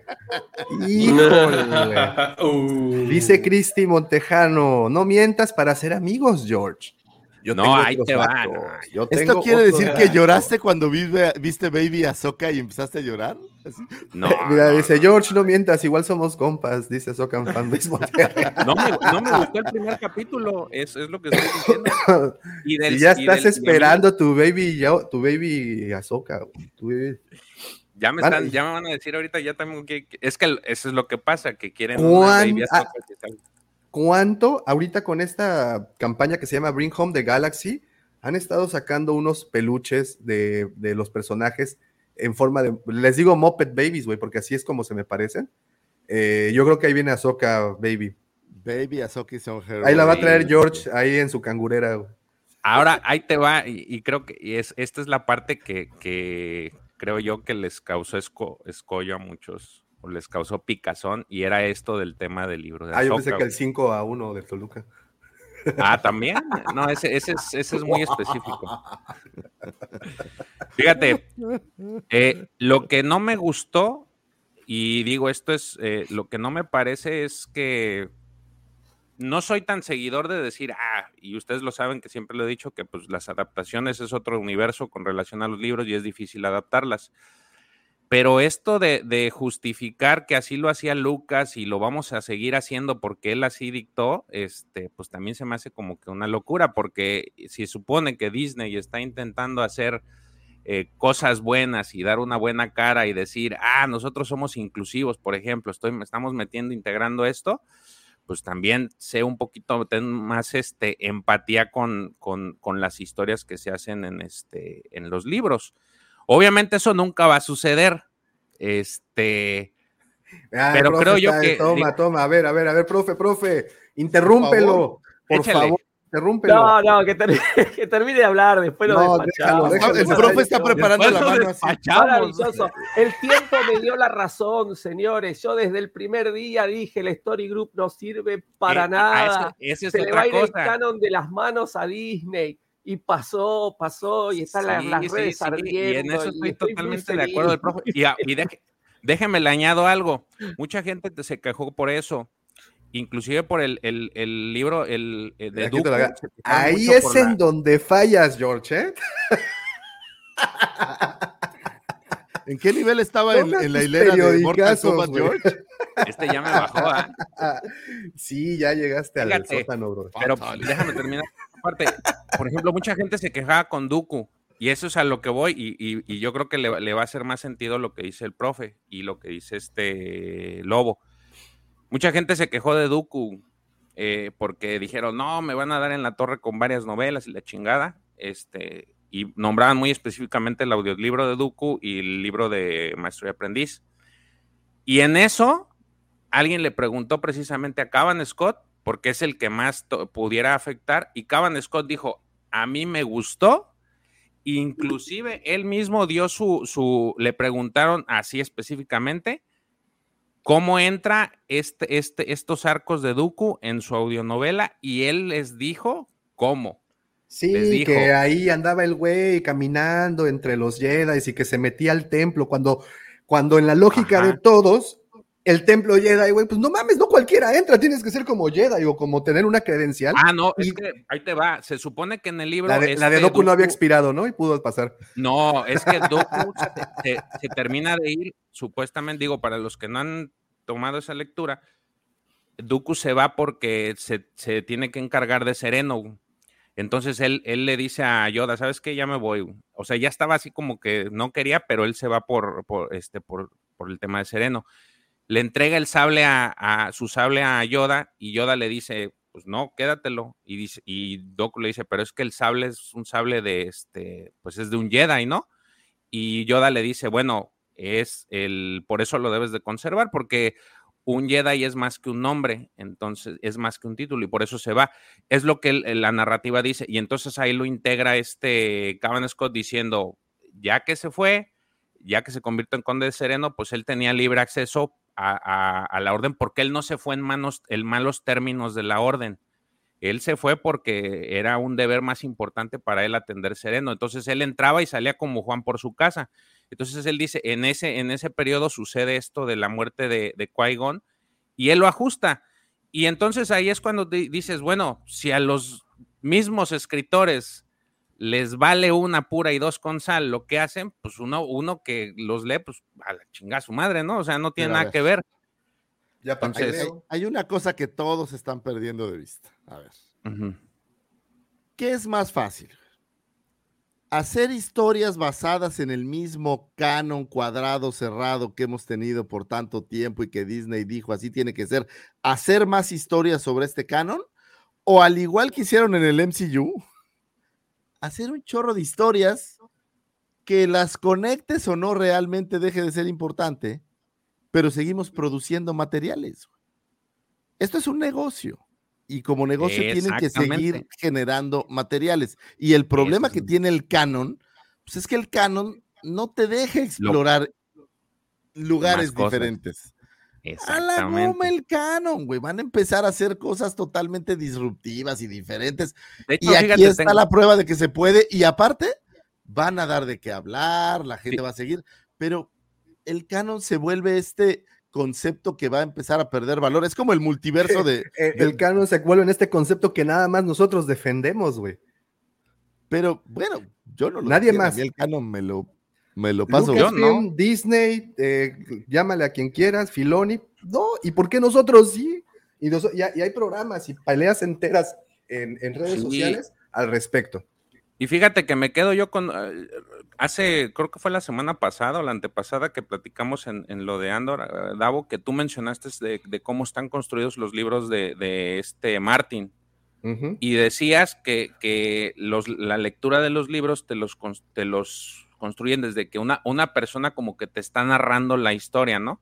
Es Que es como que con eso ya, pues matas cualquier este, posible bronca que tuviera la gente porque "Ah, los libros no son iguales porque te los están, eh, el, el mismo, la misma narración del libro te da a entender que pues alguien me lo contó el primo de un amigo y es así.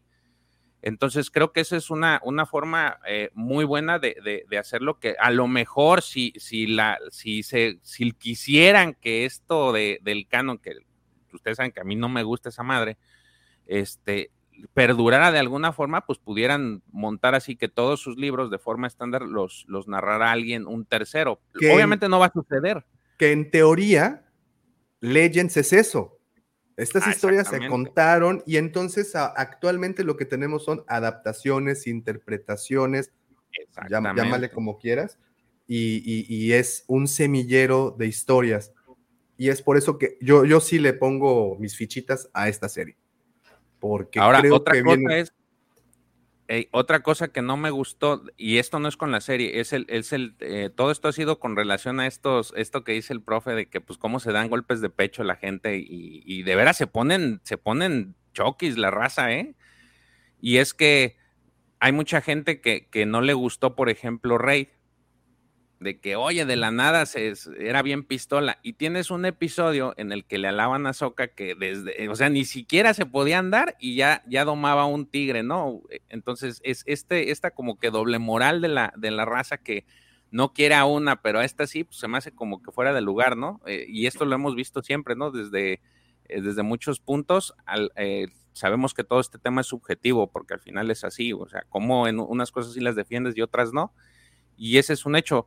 Eh, y es lo que a mí no me parece. Las, la, en sí la serie me gustó, pero me, me, fue, me pareció divertido todo lo que trajo por detrás y estas peleas, como dice el profe, en el que se rasgaban y se, y se decía, parecían talibanes, decía este el profe.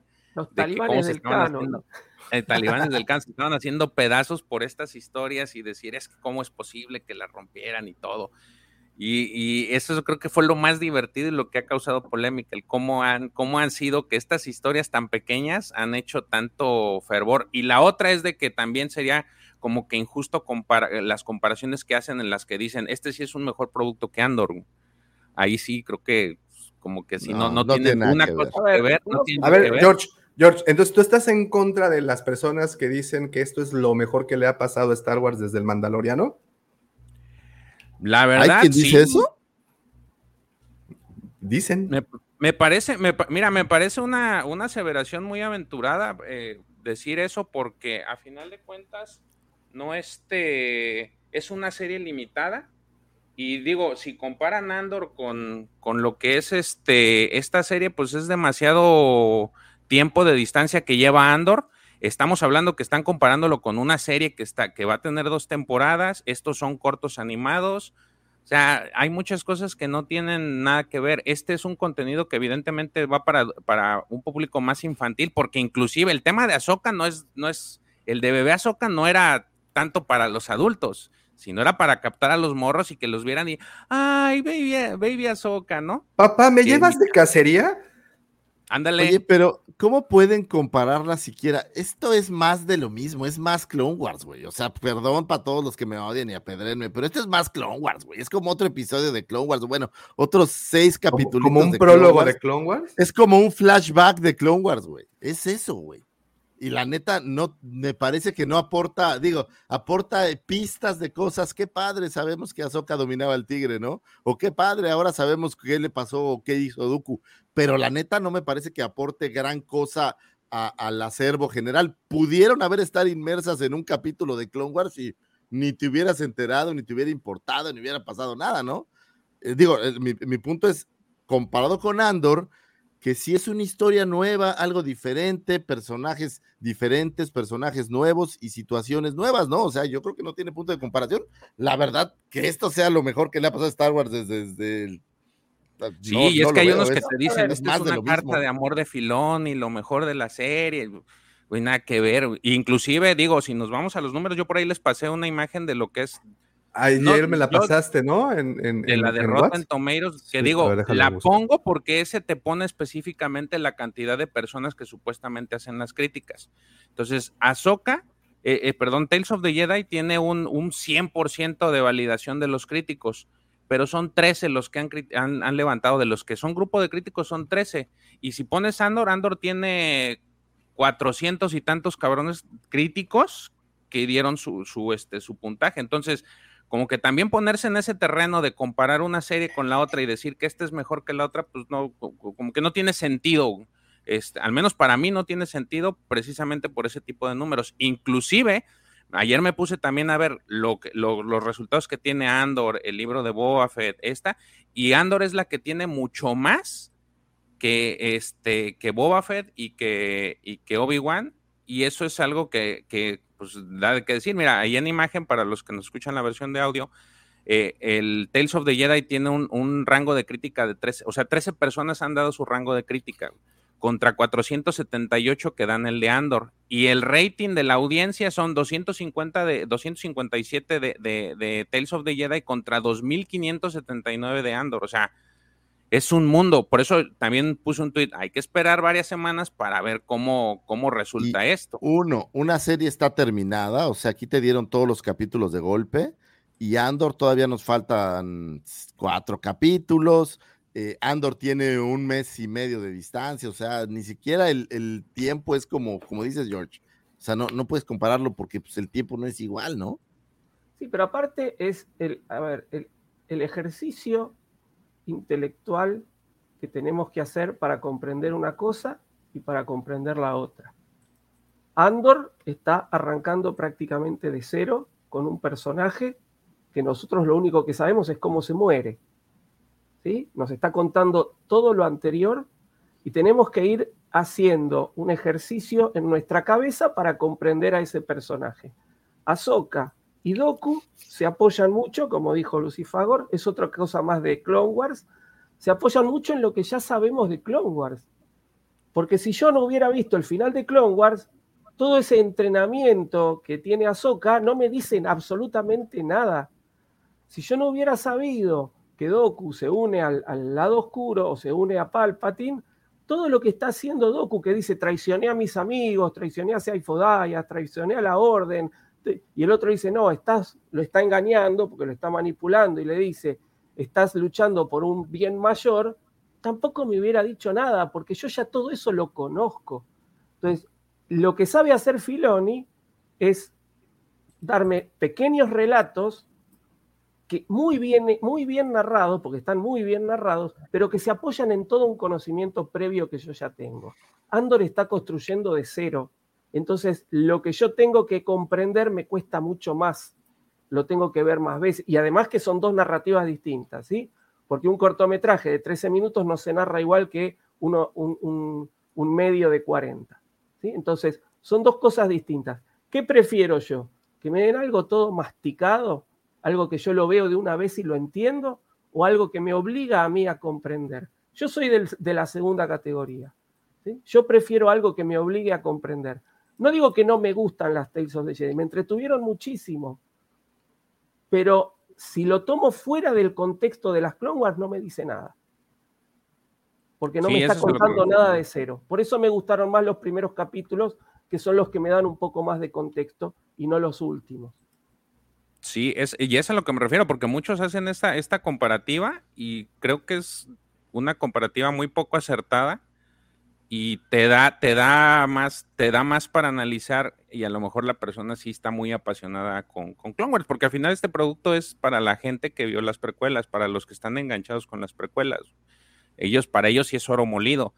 A mí me gustan, les digo, me, me gustaron, no me gustó el primer capítulo de Ahsoka, el, el último así como que más o menos, pero los de Dooku me gustaron mucho, Ah, pero también compararlo con, con Andor, pues sí como que no está muy fuera de lugar eso. Y lo que dice Don Lobo es, yo, el- yo por eso les puse, falta tiempo, hay que ver en que pasen más semanas para ver cómo se comporta esta crítica. Pero el día de hoy, si los quieres comparar, pues no hay ni siquiera en números punto de comparación. Sí, yo creo que no, que no hay ni, de hecho no creo que haya nada que comparar, son productos diferentes, güey. Es como si, estás comparando una caricatura o una serie animada, pues con un live action, no tienen absolutamente nada de qué compararse, son cosas diferentes, productos diferentes, hasta creo que el mercado es un poco diferente, ¿no? Entonces, creo que no, no habría mucho que comparar. Nos traen un personaje que lo que hace Disney, ¿no? Como siempre, vamos a, a a hacer que los villanos sean buenos, ¿no? Ya esta tendencia de Disney tan fuerte de que la maldad no es maldad, sino, sino son designios del destino por cosas que les han sucedido, ¿no? Entonces, es esta parte, creo yo, que, que ya está muy arraigada en, en lo que Disney ahora hace, en donde ya no puede haber gente mala, ¿no? Ya en el, el mundo ya es todo color de rosa y hay flores por todos lados y, y pues... Bueno, en, pues en el caso de Doku es al revés, güey. Era bueno y lo estamos volviendo malo, ¿no? No, pero al contrario, tú ves en las películas que Doku es malo todo el tiempo. Por eso, pero aquí Y te están haciendo entender por qué se vuelve así. Pero por eso te lo están haciendo. Doku era bueno, pero tuvo una gran razón para volverse malo. O sea, te lo están Lucifagor, algún día perdonando. también así, güey. ¿Eh? Tú- tú- tú- algún día tú también tuviste ilusiones y el mundo y la vida te fue rompiendo. Pero Así mucho. como la- también te paraste abajo de un árbol que se estaba deshojando y dijiste, Te voy a decir, madre. ¿quieres, ¿quieres que abra mi corazón y te diga cuándo fue el momento donde mi vida se rompió y mi corazón quedó amargado, güey? Fue el día que el profesor me abofeteó en cadena nacional. ¿Qué nacional? En cadena mundial. El profesor me abofeteó como si yo fuera un mozalbete de cinco años y me agarró a nalgadas. Ese día mi vida cambió, Davomático. Yo ya. Qué malos que son, qué malos que son. La amargura en mí. Me volví como Doku, güey. Fue como mi, mi punto de quiebre, güey. Entonces. No, pero a ver, güey. Doku en todo lo que habías visto era malo, ¿no? Digo, no sé, las, los- las novelas yo no las he leído, pero en- en- era el, el personaje malo. Y aquí te justifican por qué es malo. Justificar por qué es malo es decir que no era tan malo. Es decir, no, pues era un güey bueno que buscaba lo bueno. Era como decir que, digo, esto va a sonar Pero- horrible, ¿no? Pero, Pero es- Claro, buscaba el bien con las así- razones así ha sido. Creo que así ha sido, ¿no, profe? Porque inclusive cuando en la, en la, en el antiguo movimiento en el que él se regresa, se vuelve, se, se sale de la orden, es porque se da cuenta que hace esta matanza entre Mandalorian, entre Mandalorianos y, y Jedi, y él queda muy desilusionado y dice, no, vamos a la chingada. Que digo, a lo mejor también es, ese es otro tema por el cual este, los, los amantes de la lectura están muy, muy enojados. A ver. Pero ya, ya, ya pasó por varias manos, o sea, ya, ya tuvo, ya este es como varios cambios. Mande. ponle pausa a ese comentario. ¿Qué les parece esta declaración o bueno, esta opinión? Eh, al final, nadie lee. Al final, todos ven televisión.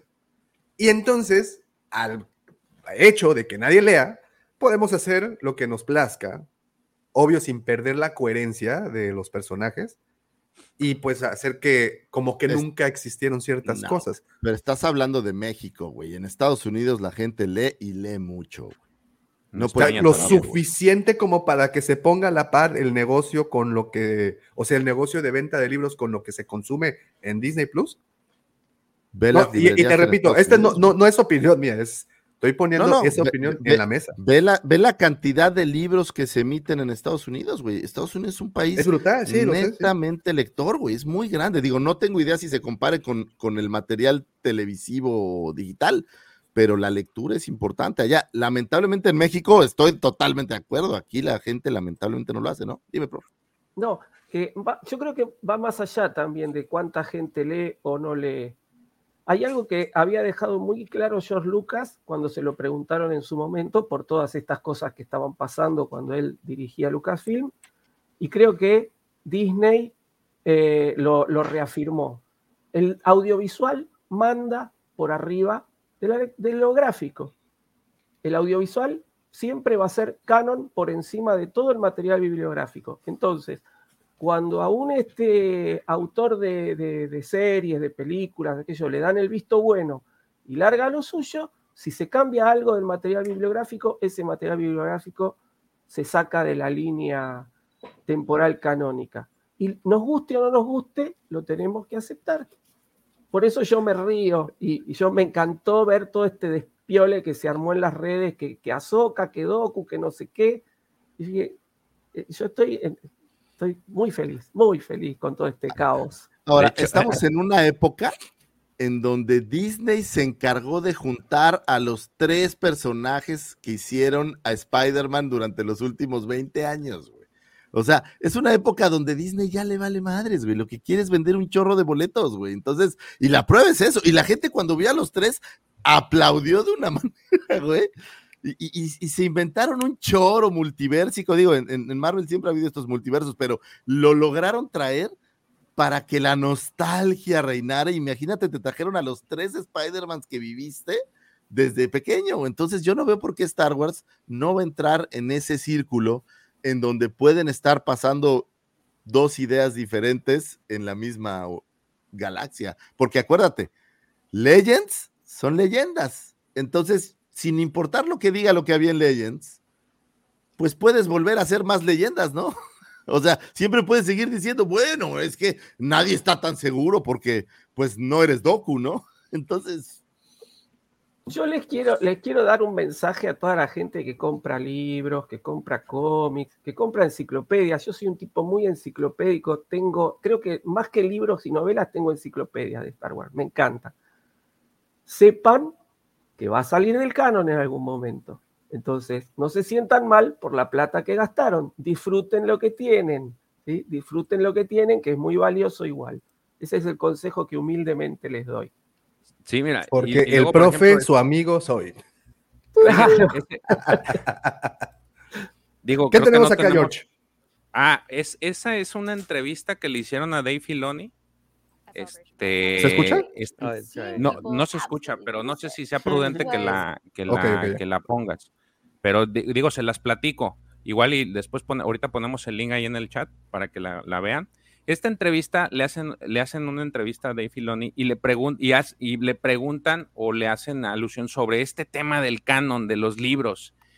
Y ahí él dice literalmente lo que acaba de decir eh, el profe. O sea, el, George Lucas eh, tenía este, esta forma de ver las cosas en las que él se reservaba el derecho de, tomar lo que quisiera de las historias que se, se, escribían en libros y cómics y adaptarlas a su manera. Güey.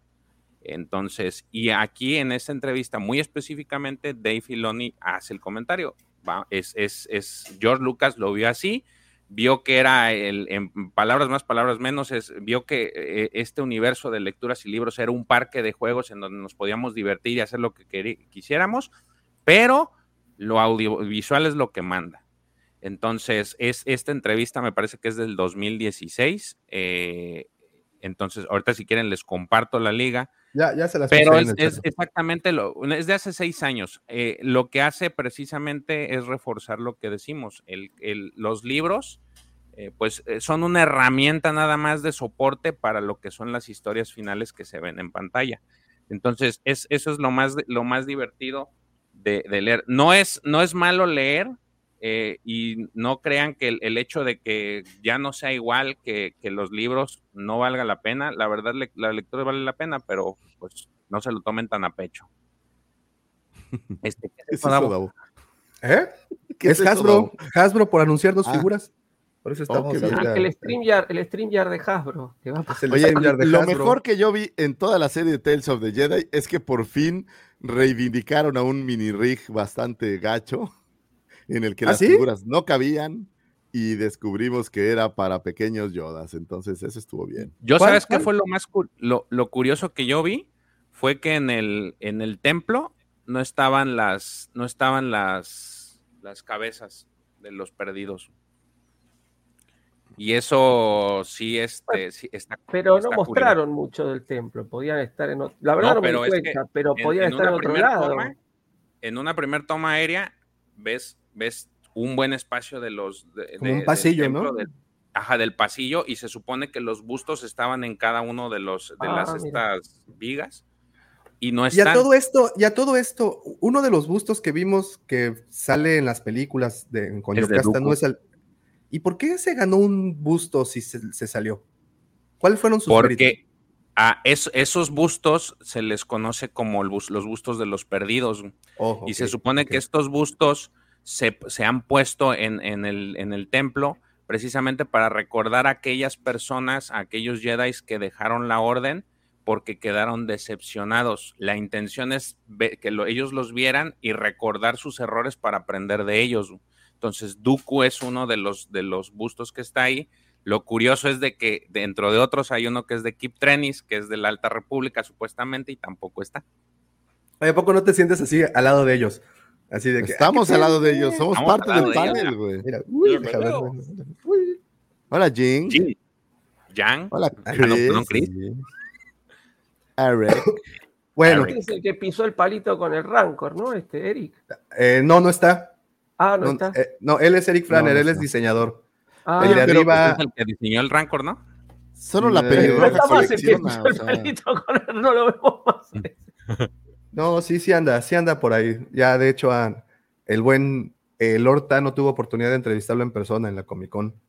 Entonces, sabemos por eso que todavía anda por ahí. Que todavía sigue caminando. Eh, para los que nos están escuchando en versión audio, es muy posible que en cualquier momento se corte la transmisión porque, pues, regularmente solo duramos tres horas, pero pues ahorita nos vamos a extender un poquito más debido a que estamos eh, presenciando la, la, ¿cómo se llama? Está la, pues este evento de Hasbro que están haciendo a la par de la convención de cómics que está en Londres, MCM Convention o algo por el estilo.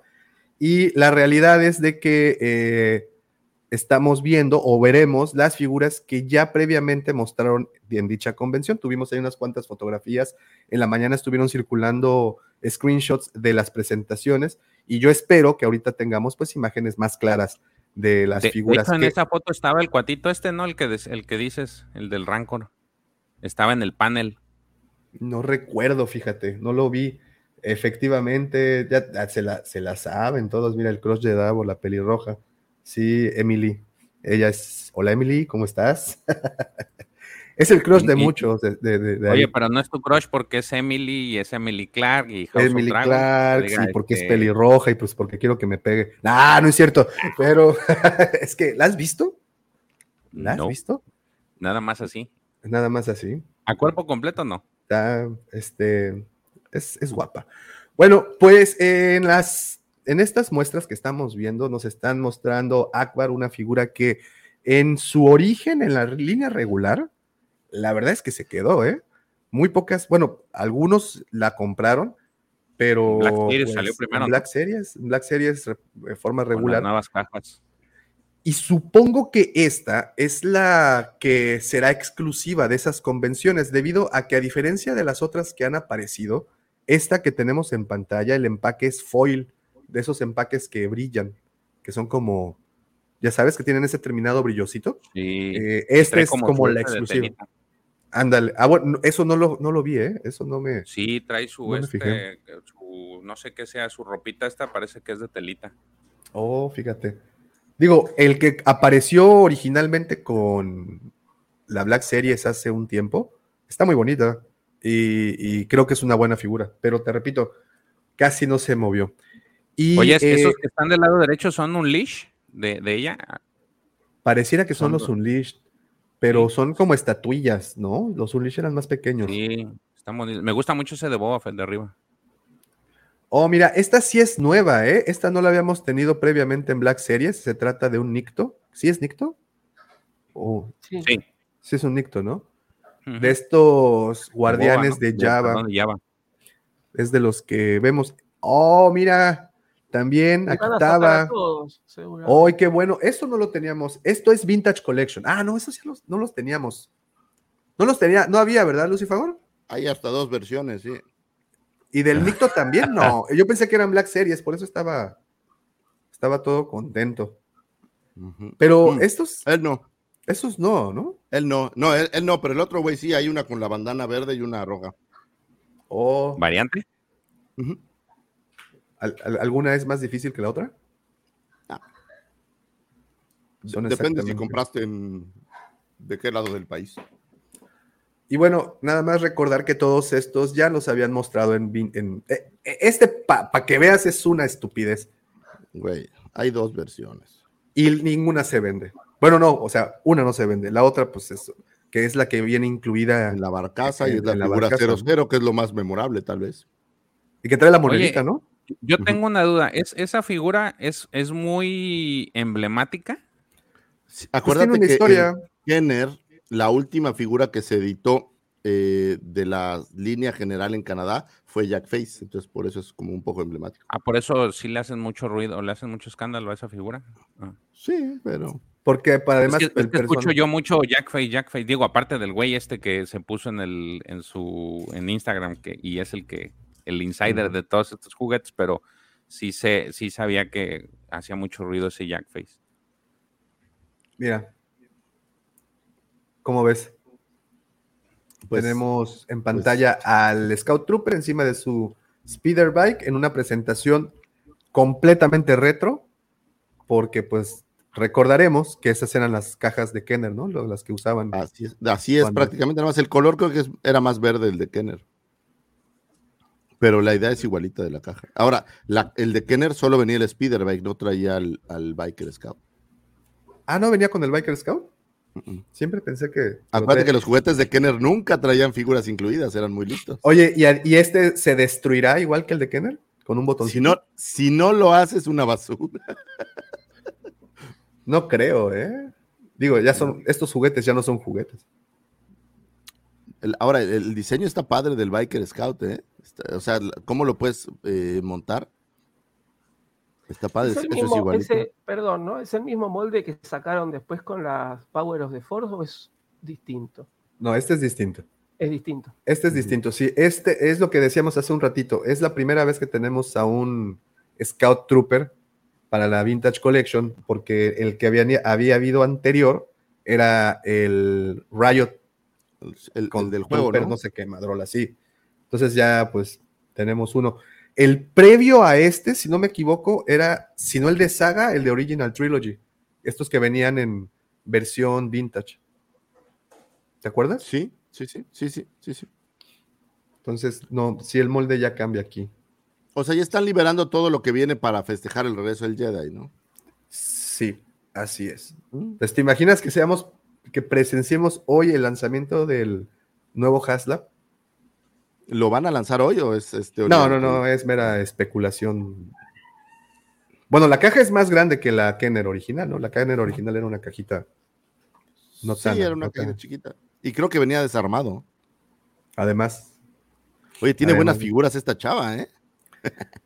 ¿no la has visto de pie? Ah, tú dices de las figuras No, de me refiero a las figuras de atrás, güey. Ah, ya, ya. Ah, mira. Ah, Ese es uno que sí se esperaba mucho y que muchos querían y pedían y pedían. Es el Heavy Infantry Mandalorian, ahora conocido como Paz Vizla, ahora también conocido como Dave Filon, perdón, John Favreau. John Favreau. Sí, lo esperábamos Eh. mucho. Sí, sí lo pedían bastante. Pa- Es para la Vintage Collection. ¿Te imaginas qué bonita figura? Me parece que está más chido que el de Black Series. De hecho, se ve mejor, tiene razón. Bueno, el de Black Series es bonito. Sí, pero por Creo- ejemplo, este trae, el- trae lo del fueguito y trae el cuchillo, trae el escudo. Pero el ojo, otro es no que, lo trae. es que el de Black Series no es la versión de del libro de Boba Fett. Esta es la versión que pelea contra. O sea, el de. Black Series es el del Mandalorian y esta es la versión que aparece en el libro de Boba Fett peleando contra Mando. ¿Ves que tiene De hecho, su- esta es la única figura Black Series carbonizada que me gusta. Está- está- se parece mucho al, al, al que aparece justamente en, en el mando, ¿no? Está buena. Pero deberían de hacerlo más gordito porque el del libro de Boba Fett está más llenito. Sí, está más panzón. Sí, le- Ah, No, pero, este, pero jet- sí. este jetpack está potente, ¿no? Se ve bien. Por eso te digo que está más chido. Y Ahora es- y vienen en estas el, y cajas en el libro no lo traía. Sí, que son como de lujo, ¿no? Sí, que Que son, las que poco de están- lujo. sí. Que tenemos a Soka, tenemos a un Trooper, tenemos a. A Boba a- Fett. ¿Ya fue a todo? ¿Ya fue todo? Ya, fíjate, 3 billones de dólares en esto, Puta en esta transmisión. Hasbro, nosotros te lo hacemos por menos. Sí, claro. y- y- y Le metemos más jiribilla. Le metemos jiri- jiribilla. Llámanos. Dice el casa Al fin escuché a, a Dago que le gusta una carbonita. Pero siempre lo había dicho. Eso, Yo, me- yo me- sé que le gusta otra carbonita a mi Cassidy. Esa es carbonizada, Lucifer. Chamuscada. Ajá, porque está toda tizonada. Por lo negra, por lo negra, Davo. Flameada. Porque está toda tizneada. Guácala. Qué horror. Y a la gente que nos escucha en el podcast, yo sé que ya lo dijeron, pero bueno, seguimos viendo el panel de expertos de Hasbro presentando lo que viene para Black Series en este momento. Vamos a ver qué puede Creo ser. que ahora sí se la va a llevar la Black Series, ¿eh? Por lo que, hemos- lo que estuvimos viendo hace ratito. Y, creo que por tenemos- primera vez muchos sí van a querer adquirir estas figuras, sobre todo porque se trata de cómics muy interesantes. A ver, vamos a ver qué traen. Ahora sí. A ver, a ver. eh, que ya habíamos visto previamente. Más Gaming Grades, ok. Pues que vimos lo de Kotor, ¿no? Que viene Darth Malak. Ah, es cierto, es cierto, es cierto. Entonces, Ah, ¿ese es el de la portada, George? Sí, ese es de este cómic. vamos a ver. Tenemos Está a Bastila Bastila Shan. Personaje emanado de Knights of the Old Pepito, si nos estás viendo en diferido, este es para ti. ¿Sabes qué está bueno? Por primera vez se ve bonita Bastila, porque en todas las demás ediciones siempre la ponen Ah, bien sí estaba bien feilla. No la hicieron con amor. Y aquí sí se aparece bien, su sable doble, muy Te bonito. perdono, Hasbro. Hashtag te perdono, Hasbro. Oye, y, y no, se le, no se le monta el sable. Ah, ah, no, sí, mira, ya ves. Muy bien. Bueno, eh, mientras estamos viendo esto, les platico que hicimos una encuesta mientras hablábamos de Tales of the Jedi. Y eh, en la encuesta decía qué historias te gustaron más, las de Ahsoka o las de Doku, y con 43 votos en total, 21% Ahsoka, 79% Doku. Sí, Bueno, que- fueron más, más, El- este, más llamativas, creo también, ¿no? Sí. Creo yo que también tuvo mucho que ver que estaban más dispersas las historias, ¿no? De, de Ahsoka. O sea, que abarcaban en- más en tiempo. Sí, yo creo, porque Dooku sí te, como que están más cerca las, las historias, pero como decía el profe, traen más, traen más trama, traen más carnita como que del- de- a comparación de las de Ahsoka. Son como que Siento muy, que- muy independientes. Y también siento que, por ejemplo, ese capítulo, si no leíste la novela, el capítulo este donde es Ashla, si no leíste la novela, como que no tiene mucha magia. Será mecánica, aquí es granjera. Sí, sí, o sea, es El- como... Y bueno, y otra de las. Qué bonita está esta. Mira, aquí estamos viendo en pantalla al señor Mal. Darth Malak. Ah, está buena, güey. Qué diferencia, güey. Se agradece. Muy lindo, sí. ¿Será de Sí. tela la capa? Mm, Parece. no, ah, sí, Sí, sí, sí, sí, es de tela. Ay, mira. Pero está bueno, porque ves la figura que, que había para el, ¿qué fue? El 30 30 aniversario. Vintage. ¿no? aniversario, 30 aniversario. No, 30 aniversario. Era la única. Sí, no, no está padre. Y este también Bueno, se le quita una- la, se le quita el- la mandíbula. Ahí está. Ah, Sí, que habla, a, a que habla así. Ahí te voy, ahí te voy, Evan.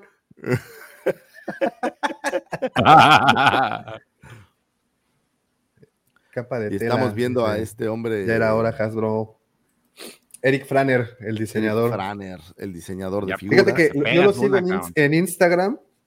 Este, y además de trabajar para proyectos de Star Wars, hace, tiene como una, serie de dinosaurios bastante es- este, Peculiar. curiosos, ¿eh? Sí, échele un ojo a su, a su Instagram. Aparte sube primero. todas las screenshots. to- De, e- ellos trabajan con este programa que se llama ZBrush, que es el que usan todos los diseñadores de juguetes y cosas por el estilo. Eh, Estas no son exclusivas, ¿verdad, Davo? Eh, No parece. No, Digo, o no, sea, es- se, van, se van directo a, a- a la Hasbro Pulse. No veo, gracias al creador, no veo los logos de ni Walmart, ni La, la Target. cueva las tendrá. La cueva, claro. The Collection. pues, no, no, no, no. Hasbro es mi pastor, dice el Quique. Hasbro es mi pasto. Ahora, ya enseñaron esas dos figuras. Había otras más en el. En el. No, todavía no funnel? terminan, güey. Uh, no, aguanta, todavía viene, viene el- lo que George está eh, a la expectativa. Sí, güey. Mira el Scar Trooper. Este va de la mano con el, con el general este. El del sable, Con ¿no? el, el del sable. Ajá. Pero pues es, pues es otro trooper, ¿no? Ah, no, pero tiene sus- está Ah, otro sí. trooper. Ah, está Ah, bonito, el casco güey. cambió, sí, Tiene padre. una rajada el casco, güey, porque se llama Scar. Ah, qué padre, güey. le pintaron una rajada al trooper. ¡Ay! Le y le pusieron, pusieron una mochila. una mochila. Como en los G.I. Joe ya cambió por la mochila, güey. Qué bien, güey. Qué suerte. Para los que nos escuchan, nos están mostrando otro Stormtrooper, gracias. Se le quita la mochila, no manches. Magnéticamente, güey. Ay, Eso es nuevo. La vas a tener en tu colección. Tú también. Sí. Sí. Pero no, no, no, ojo. De experiencias. No digo que no, pero no es, no es, güey, es pan con lo mismo, güey. Estoy tan cansado del pan con lo mismo. A mí, como no me gustan los troopers, me es indiferente esa piche. No, pues tienes un trooper, tienes 3000 troopers que han salido, güey. ya- Es ya, exactamente como dice Gerardo. Otro miembro de Scar, del, del batallón Scar. Y al rato van a salir el, al- el alto, todavía fuera el alto. Ay, dices, ese, bueno. ese va- ahí van A a, lo mejor repintar al. Wrecker. No se vendió Wrecker y lo van a repintar. Sí, seguro. Oye, si no se vendió Wrecker, No. o sea, sí, sí, tuvo mucho hype al inicio y se apagó. A bien ver, a ver, gacho, a ver, a ver, a ver. Mira, pero ya ¿Qué viste es que ya no traen ventana tampoco. güey. Ah, pero qué feo eso. Oh, Ya es no como- o sea, te el- el- obligan ese- a abrir ese- la figura. Sigue como ese regalo que abres y adentro hay otro regalo. Oye, no Sí. hubiera estado Mames, mejor es que como el Boba. chingadera. ¿Eh? Mejor que no le pongan No hubiera- nada, ¿no? Claro, No sí, hubiera claro. sido Mejor que te la vendan en bolsitas no de papel. trae- El de celebre, el del último de la New York Comic, ¿cómo cuál fue? El de el del cómic. ¿Cuál? No trae, Ah, no ya, ya, trae, ya. No trae ventana. No trae ventana. pero, pero esa es la diferencia, es que es exclusiva. Entonces, cuando se trata de ese tipo de exclusivas, ahí está Mira, tu. cómic. A ver, muéstralo, George. A ver. Afra. Ay, güey, Ay, mira, es diferente a la. Oye, a la- para que se quede en el, en el anaquel otros 3000 años como tu No, güey, la, la doctora Afra en Black. Series es bien vendida, güey, no se encuentra. Está Sí. bien complicada la de Black Sí, Series. se cotiza. Y Y está bien para hecha. también eh, Afra, BT y BT y triple cero están bien cotizados. Están, están agotados y también para hacerle justicia, la verdad, es otro modelo, porque la otra viene con playerita blanca Sí, y es diferente. Es diferente. Muy Entonces, bien. Doctora Sí, se ve Afra, bien, se ve bien. Scar. La cara se ve bien, ¿eh? Me acaban de decir que la pida porque la, me la van a comprar. Ándale, chiquitín. 54 agárrate, dólares te cuesta la membresía Premium, George. La pagas una vez al año y te cuesta 7 dólares el envío. Siete y más la Pues, figura. Más- Ah, sí, güey. No, más pagas el envío y te las mandan gratis. Sí, esa, es otra, chido. esa es otra modalidad de Hasbro. Ah, qué perro, entonces sí. Así sí. Muy bien. Doctora Afra. ¿Qué más tenemos? ¿Qué más han visto? Ya se habían tardado, ¿eh? Con ella.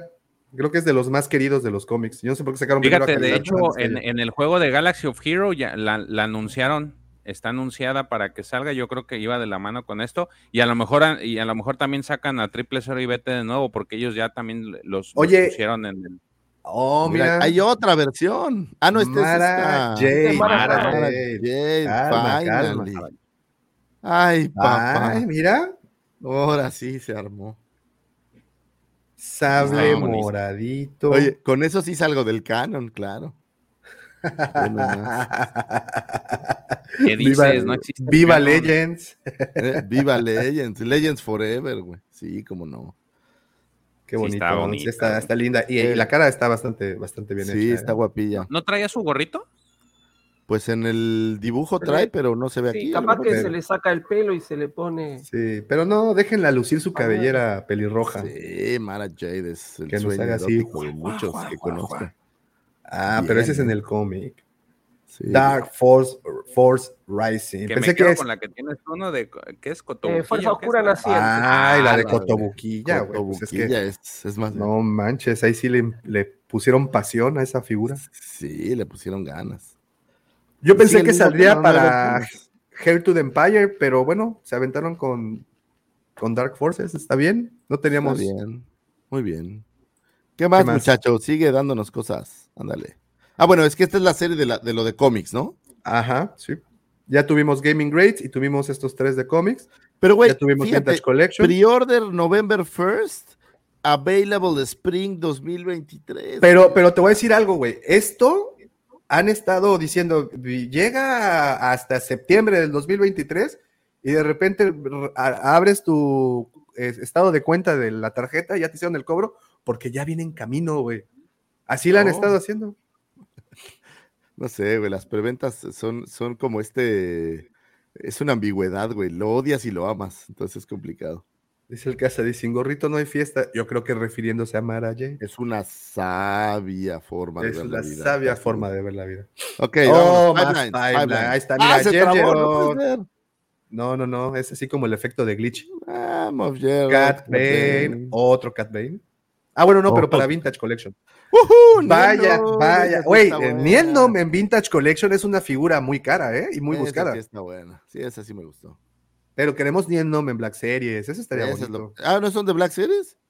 No, que son vintage. reediciones. Ah, Pues creo que sí son, ¿no? De tamaño de 6 pulgadas. Creo. Ya, seguimos con Clone Wars. La tardía, el tardío Black Series. festejo de Clone Wars. Otra Ahsoka. Soca, que hay Ah, bastantes ya, por cierto. Pero en esa Sí, versión no había Black Series. ¿o Magna sí? Guardia. Está Ah, bonito el Magna Guardia. Guard. Creo que sí, sí, sí está, hay dos Azocas, ¿no? ¿Sí? ¿En Black Series? ¡Ay, un Phase Sí. 2 Clone Trooper! ¡Qué suerte! Hay un, hay cuatro Otro en Black Oye, Series, güey, güey. otra Omega. ¡Qué chido, güey! Mira, Ahsoka de tienes de. Rebels, Ahsoka tienes de Clone Wars, Sí, Ahsoka tienes del Mandalorian, Ahsoka tienes del libro de Boba de Fett, Boba Fett también. ahora la vas a tener de Clone Wars. Sí, O hay sea, de pero. Llevas Y momento Ahsoka de- del libro de Boba Fett. De Black Series.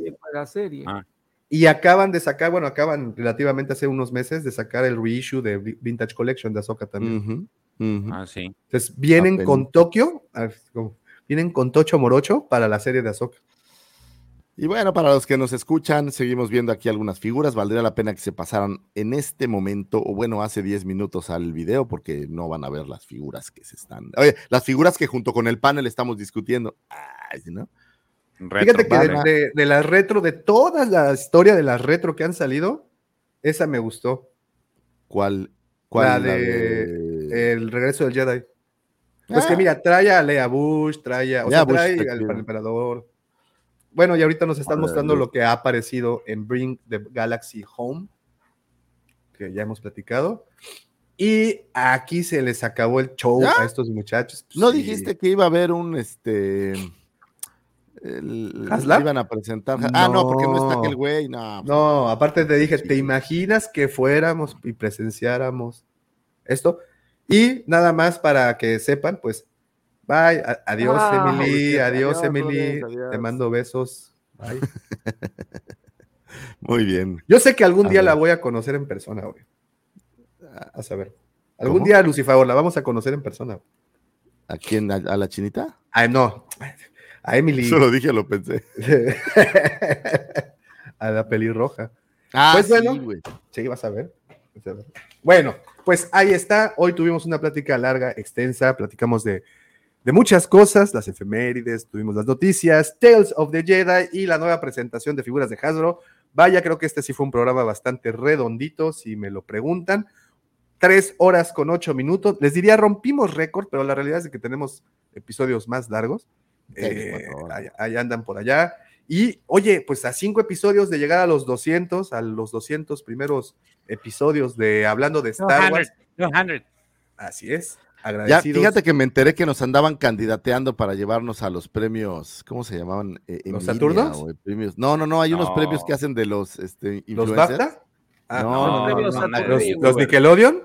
no, Los Elliot. hay- ¿Los, Los? Elliot, a los premios Elliot de, de los influencers. Pero les dije, mira, la verdad es que todavía creo que, que no nos, Nos falta- O merece. sea, lo único que tengo de influencia es el COVID, así es que pues mejor hasta para allá. ¿no? Porque, pues, la verdad, no. Señores, qué bonito programa tuvimos el día de hoy. Si están apenas llegando, les recomiendo que se echen el diferido, bueno, la repetición, porque tuvimos de todo: periodicazos, golpes, patadas, anuncios, risas, llantos y hasta Pepe Grillo nos habló del más allá. Así es Fatality que George. los invito a echarse el episodio si no, Ya, ya no me estuvieron trae con el profe. nosotros. De Te hizo un. Oriuket, güey. Te hizo- mandó al sótano. Te mandó al sótano del Titanic a que bailes con Rose. No, no me mandó al sótano. Él, él- A que le hagas hacia la ventana del carro. No, porque al final, mira, co- a- al final. Aunque con- Pepe se Al enoje. final llegamos así, mira, conectamos la idea. Y era lo mismo. Nomás Ay, que sí, ándale, sí, Ah, George, sí, sí, sí, George, sí, sí, sí, ok. sí. no les haga caso, profe. Miren, Ok, esto es pago, esto es pago porque en la semana quisiste amarrar navajas para el profesor Iván. Que- que para que buscara imágenes de mejor calidad. La realidad es de que el profe se preocupa por la calidad de este programa, al igual que el resto de nosotros, y por tal motivo les tengo que agradecer de verdad y de corazón a mis queridos amigos, el George, el profe y obviamente al lujo de Canto el Chepe Chepe de Moss Eisley, el segundo sol de Tatooine, mi querido amigo, mi hermano, mi vecino, arroba Lucifagor. Muchísimas gracias, gracias por escucharnos, señores, gracias por vernos. Ha sido un derroche de placer tenerlos en este programa y así como cada semana tenerlos con nosotros es verdaderamente un privilegio poder compartirles todas nuestras ideas, nuestras opiniones y todas estas cosas raras que de repente llegan a nuestras mentes y que por alguna razón salen de nuestra boca a veces sin poderlo controlar. Les agradecemos por estar aquí a todos los amigos, gracias a nuestras queridas familias por escucharnos pero gracias a estos muchachos, el querido George, el querido profesor, mi querido Pepe Mendoza, que se perdió en los anales del tiempo, y el buen eh, Checo, que sabemos que se fue a desayunar. Todos notamos ese momento mágico en donde el desayuno estaba listo. Entonces, pero que este no podría hacer nada, no existiría, no habría forma, nadie estaría aquí, no habría amalgama, no habría ese pegamento que une al universo de hablando de Star Wars, no existiría El engrudo. el engrudo, el me- en- engrudo, el, el señor a quien admiro tanto y nuestro querido amigo, mi hermano, mi brother, mi vecino, mi compañero de estampas. Oye, no hemos intercambiado estampas, No, por cierto. Y ¿eh? tengo harta, Hay ¿eh? que- Ahí tengo harta. Yo tengo también, entonces hay que al rato hay que vernos. El señor arroba Davomático, gracias por existir, Davomático. Muchísimas hecho, al rato gracias. se van a ver, ¿no? Así es, así es que todos los que estén aquí en Cancún, al ratito vamos a estar en el planetario a partir de las 6 de la tarde. ¿Van, Vamos a van a tener hacer un algún en vivo ahí cortito? Yo creo que posiblemente, quién sabe. No lo sé. Ahí vamos a ver. Pero va a haber video, evidentemente, de todo lo que ocurra el día de hoy eh, ahí en el Héroes y Villanos, Bazar y Fiesta Cosplay. Concurso de cosplay o disfraces de películas de terror, bazar de coleccionismo, proyección de películas de cine de clásico de terror y la dulce compañía de mi querido amigo Lucifago. Así es que nos vemos aquí, si están en Cancún, nos vemos al ratito, de todo, de todas maneras, nos vemos en la semana, tenemos videos para tirar para arriba, quédense pendientes de todas las redes y no nos podemos despedir sin antes desearles Que la fuerza los acompañe, señores. Gracias, hasta pronto. Bye. bye, gone.